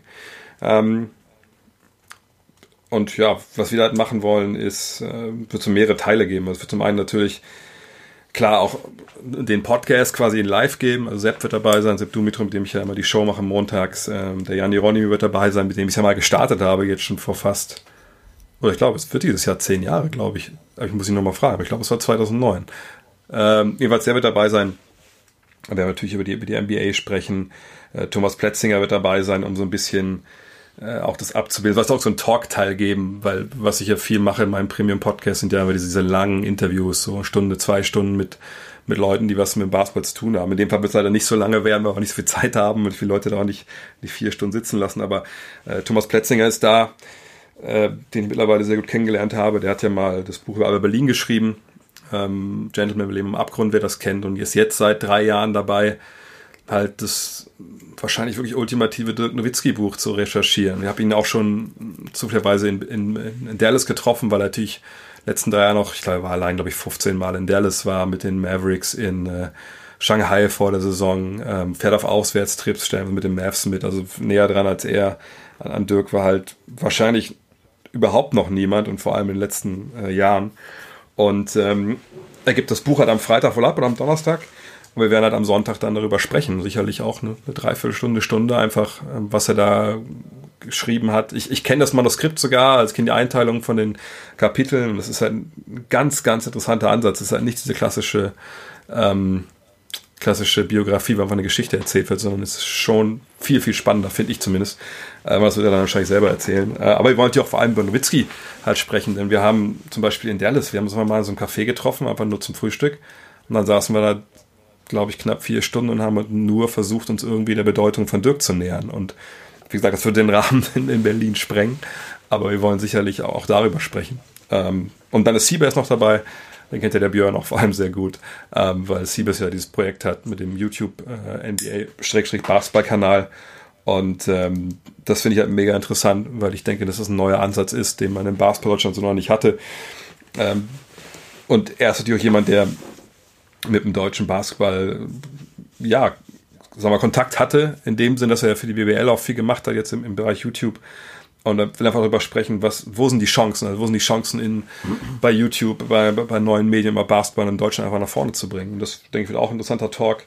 Ja, und dann wollen wir relativ genau um, um kurz vor sechs halt Schluss machen. Um vier geht's halt los. Ähm, nach zwei Stunden, weil dann spielt Deutschland gegen Griechenland. In Bamberg zwar, aber wir wollen eigentlich dann im Columbia Theater eine Leinwand haben, äh, Public Viewing machen, Länderspiel, wie gesagt, Griechenland gegen Deutschland, WM-Qualifikation und ich hoffe, dass die, aber eine Bar werden sie sicherlich haben, dass man nur ein, zwei Bierchen noch trinken kann zusammen mit den Leuten und äh, ja, so einfach eine runde Geschichte werden. Naja, und die Idee ist einfach zu sagen, okay, wenn das da gut funktioniert, dass es da vielleicht einfach auch eine, eine, eine Tour gibt. Deswegen also auch aus dem Nähkästchen geplaudert. Der Veranstalter, der natürlich da ins Risiko gegangen ist, der kriegt im Endeffekt das Geld dafür. Äh, ich zum Beispiel zahle meine Anreise dann auch selbst ähm, aus einem kleinen Betrag, den ich da bekomme, einfach um zu sehen, ob es funktioniert. Und ich bin gespannt. Also vielleicht kriegen wir das Ding ja sogar komplett voll. Das wäre natürlich absoluter Wahnsinn. Und dann vor 300 Leuten zu stehen. Immer, ihr wart ja dabei, als ich in Athen auf der Bühne stand äh, mit Janis für MB2K19. Ja. Äh, das war ja eine ganz ähnliche Situation. ähm, da haben wir natürlich aber auch zwei Tage lang jeden Tag quasi acht, neun Stunden geprobt. Das, das wird jetzt da, da nicht so gehen. Äh, ich bin echt gespannt. Streamen werden wir sicherlich auch, denke ich. Da muss ich nochmal gucken, wie wir das technisch alles machen, weil Video natürlich was anderes ist als, ähm, als Audio. Aber auf jeden Fall, wie gesagt, eine Sache, auf die ich mich super freue. Ähm, wird ja auch eine kleine Generalprobe bei mir zu Hause in Wolfsburg geben. Mal gucken, wie wir das genau machen. Ähm, aber ja, es ist einfach nochmal so ein nächster Schritt. Ähm, und vielleicht machen wir es auch nur einmal. Dann ist es halt nur einmal, aber wäre natürlich geil, wenn es dann, auch gerade wenn ich ein paar Stops hätte, vielleicht in Köln, aber habe ich ja 20 Jahre gelebt. Es wäre natürlich super, äh, wenn wir es vielleicht in, in München einmal machen, in, in Hamburg und, und dann schauen wir mal, wo die Reise dahin geht. Genau, das heißt der Live-Podcast. Wird das Ganze dann auch wirklich live recorded und dann hochgeladen bei God Next? Oder Stream hast du gerade eben mal angesprochen, weil so klingt es erstmal wie ein NBA-Talk, aber Live-Podcast, dann würde ich mir denken, okay, ich kann es mir auch irgendwo später mal anhören, angucken oder irgendwie sowas in die Richtung. Ja, ja, klar. Also ich meine, das soll jetzt ja, es soll ja nicht so sein, dass man jetzt sagt, okay, alle, die da, da nicht hinkommen, werden nie erfahren, was da besprochen wurde, sondern das soll natürlich schon, ich sage also live, ich muss überlegen, also ich habe Kontakt mit einer Firma, die ihm gesagt hat, ey, wir würden ganz gerne da unter die Arme greifen, weil von solchen Sachen habe ich, ich bin einfach technisch, habe ich, da habe ich nicht so die Ahnung, wie man das überhaupt macht und ob das alles passig ist und wie man die Kameras da aufstellen muss. Also zum Beispiel da, das wurde ja auch in Athen zum Beispiel auch live gestreamt. Da hat mir der Kollege von Getting Buckets gesagt, der das damals aufgenommen hat, dass das halt eine richtig teure Produktion war, äh, die mehrere 10.000 Euro gekostet hat. Sowas wird sicherlich nicht gehen. Ähm, und dann muss man den Ton ja auch immer wie reinbekommen. Also ich bin gespannt, aber ich sage, treffe mich mit jemandem, der dafür einen Plan hat. Ähm, aber im Zweifel wenigstens wird es halt dann eine Audioversion geben. Aber ich fände es schon ganz geil, wenn man irgendwie streamen könnte, weil es auch geplant ist, zum Beispiel im NBA-Teil, dass Leute Fragen stellen können, nicht nur äh, die Leute, die da sind vor Ort, da wird man wahrscheinlich vorher irgendwie Sachen verteilen oder ich werde vorher irgendwie, da, ähm, keine Ahnung, irgendwie äh, einen Chat aufmachen oder irgendwie einen Thread, wo Leute halt Fragen stellen können, wie auf der äh, Bühne beantworten, ähm, aber halt auch dann von, dass vielleicht von außerhalb dann Leute mit, mit, mit reinkommen und irgendwie teilnehmen können in einer Show. Also wir haben da mehrere Sachen, die wir jetzt, die ich auch ausprobieren will, dann hier in Wolfsburg, vielleicht auch ein paar Szenen an der Leinwand analysieren, was immer nicht so leicht ist, weil es halt natürlich eine rechte Frage gibt. Ähm, aber da haben wir uns eine Menge Sachen überlegt, die vielleicht auch so auch in einem Podcast, der natürlich immer nur Audio ist, dann nicht gehen. Ähm, aber mal gucken, wie gesagt, das sind Sachen, da, da müssen wir noch mal ein bisschen, ein bisschen schauen und, und dran rumschrauben. Aber auf jeden Fall soll es, wenn es geht, und wenn es, vielleicht geht es auch nur dann Audio, ähm, dass man da vielleicht den Stream macht, aber da möchte ich eigentlich schon alles abdecken und alle mit, mitnehmen, die Bock haben, das irgendwie entweder live oder dann on demand zu sehen oder zu hören. Ich bin auf jeden Fall gespannt. Fires derzeit, jeder wagt irgendwie einen neuen Schritt und das ist, glaube ich, auch wieder eine gute Sache für, wenn es funktioniert. Und damit es funktioniert, äh, ihr habt gehört, es sind auf jeden Fall noch ein paar Tickets da. Äh, falls ihr auch einfach aus Berlin kommen solltet, ihr habt es gerade eben gehört, die Location. Ne? Ähm, ansonsten, ihr wisst, bei Insta hauen wir euch solche Sachen immer rein. Dre hat es auch gestern in seine Story pers. Äh, ich, ich kann es ich kann's, ich, ich kann's auch kurz sagen, also myticket.de, ähm, das, ist, das, ist die, äh, das ist der Veranstalter. Und da kann man einfach oben in der Suchmaske ähm, GotNext, also G-O-T-N-E-X-X-T eingeben. Und dann kommt man halt direkt auf die Seite. Ähm, und dann kann man sich da ganz normal Tickets bestellen. Kosten, glaube ich, 21,80 Euro. Man kann diese zu Hause ausdrucken, also fällt dann auch irgendwie, also gibt es dann keine Versandgebühren oder so, wenn man das nicht braucht. Von daher, ja, das ist es, myticket.de. Okay, also auf jeden Fall abchecken. Äh, ich habe bloß gesehen, du hast in der Insta-Story auch wunderschön drinnen ähm, und auch generell auf Facebook. Dann sind wir tatsächlich für heute durch. Das ging wahnsinnig schnell. Ähm, waren drei echt richtig fette, große Themen. Ich bin super gespannt, wie es mit dem Marcus Cousins weitergehen wird. Äh, großes Thema. Werde ich vielleicht mal unseren eigenen Podcast dann nochmal anhören, wenn es soweit ist. Oklahoma, auch ein Riesending. Ich glaube, die haben ihre Möglichkeiten, kann aber auch total nach hinten losgehen. Und klar, All-Star Break äh, finde ich eigentlich ganz cool, dass wir da alle einer Meinung sind, dass das nicht alles total rund läuft. Ähm, Jetzt bleibt es eigentlich nur noch äh, Danke zu sagen, Trey, dass du dir die Zeit genommen hast. Kein Thema. Äh, ich, ich weiß, dass es für dich jetzt dann äh, nach äh, Los Angeles geht, also schon wieder direkt weiter. Also erstmal nach München, also ich deswegen, ich muss jetzt auch gleich los, weil ich erstmal zum Zug muss nach München, dann komme ich wieder und dann geht es am, am Montag nach Frankfurt und, und Dienstag nach Los Angeles, ja. Ich weiß, ich habe die Uhr im Blick, deswegen habe ich jetzt auch gesagt, okay, für heute. Äh, natürlich auch vielen Dank an Björn, wie immer. Ähm, du weißt, ohne dich, fünfte Viertel wäre nicht das gleiche. Äh, waren da muss er lachen, ja, ist halt so.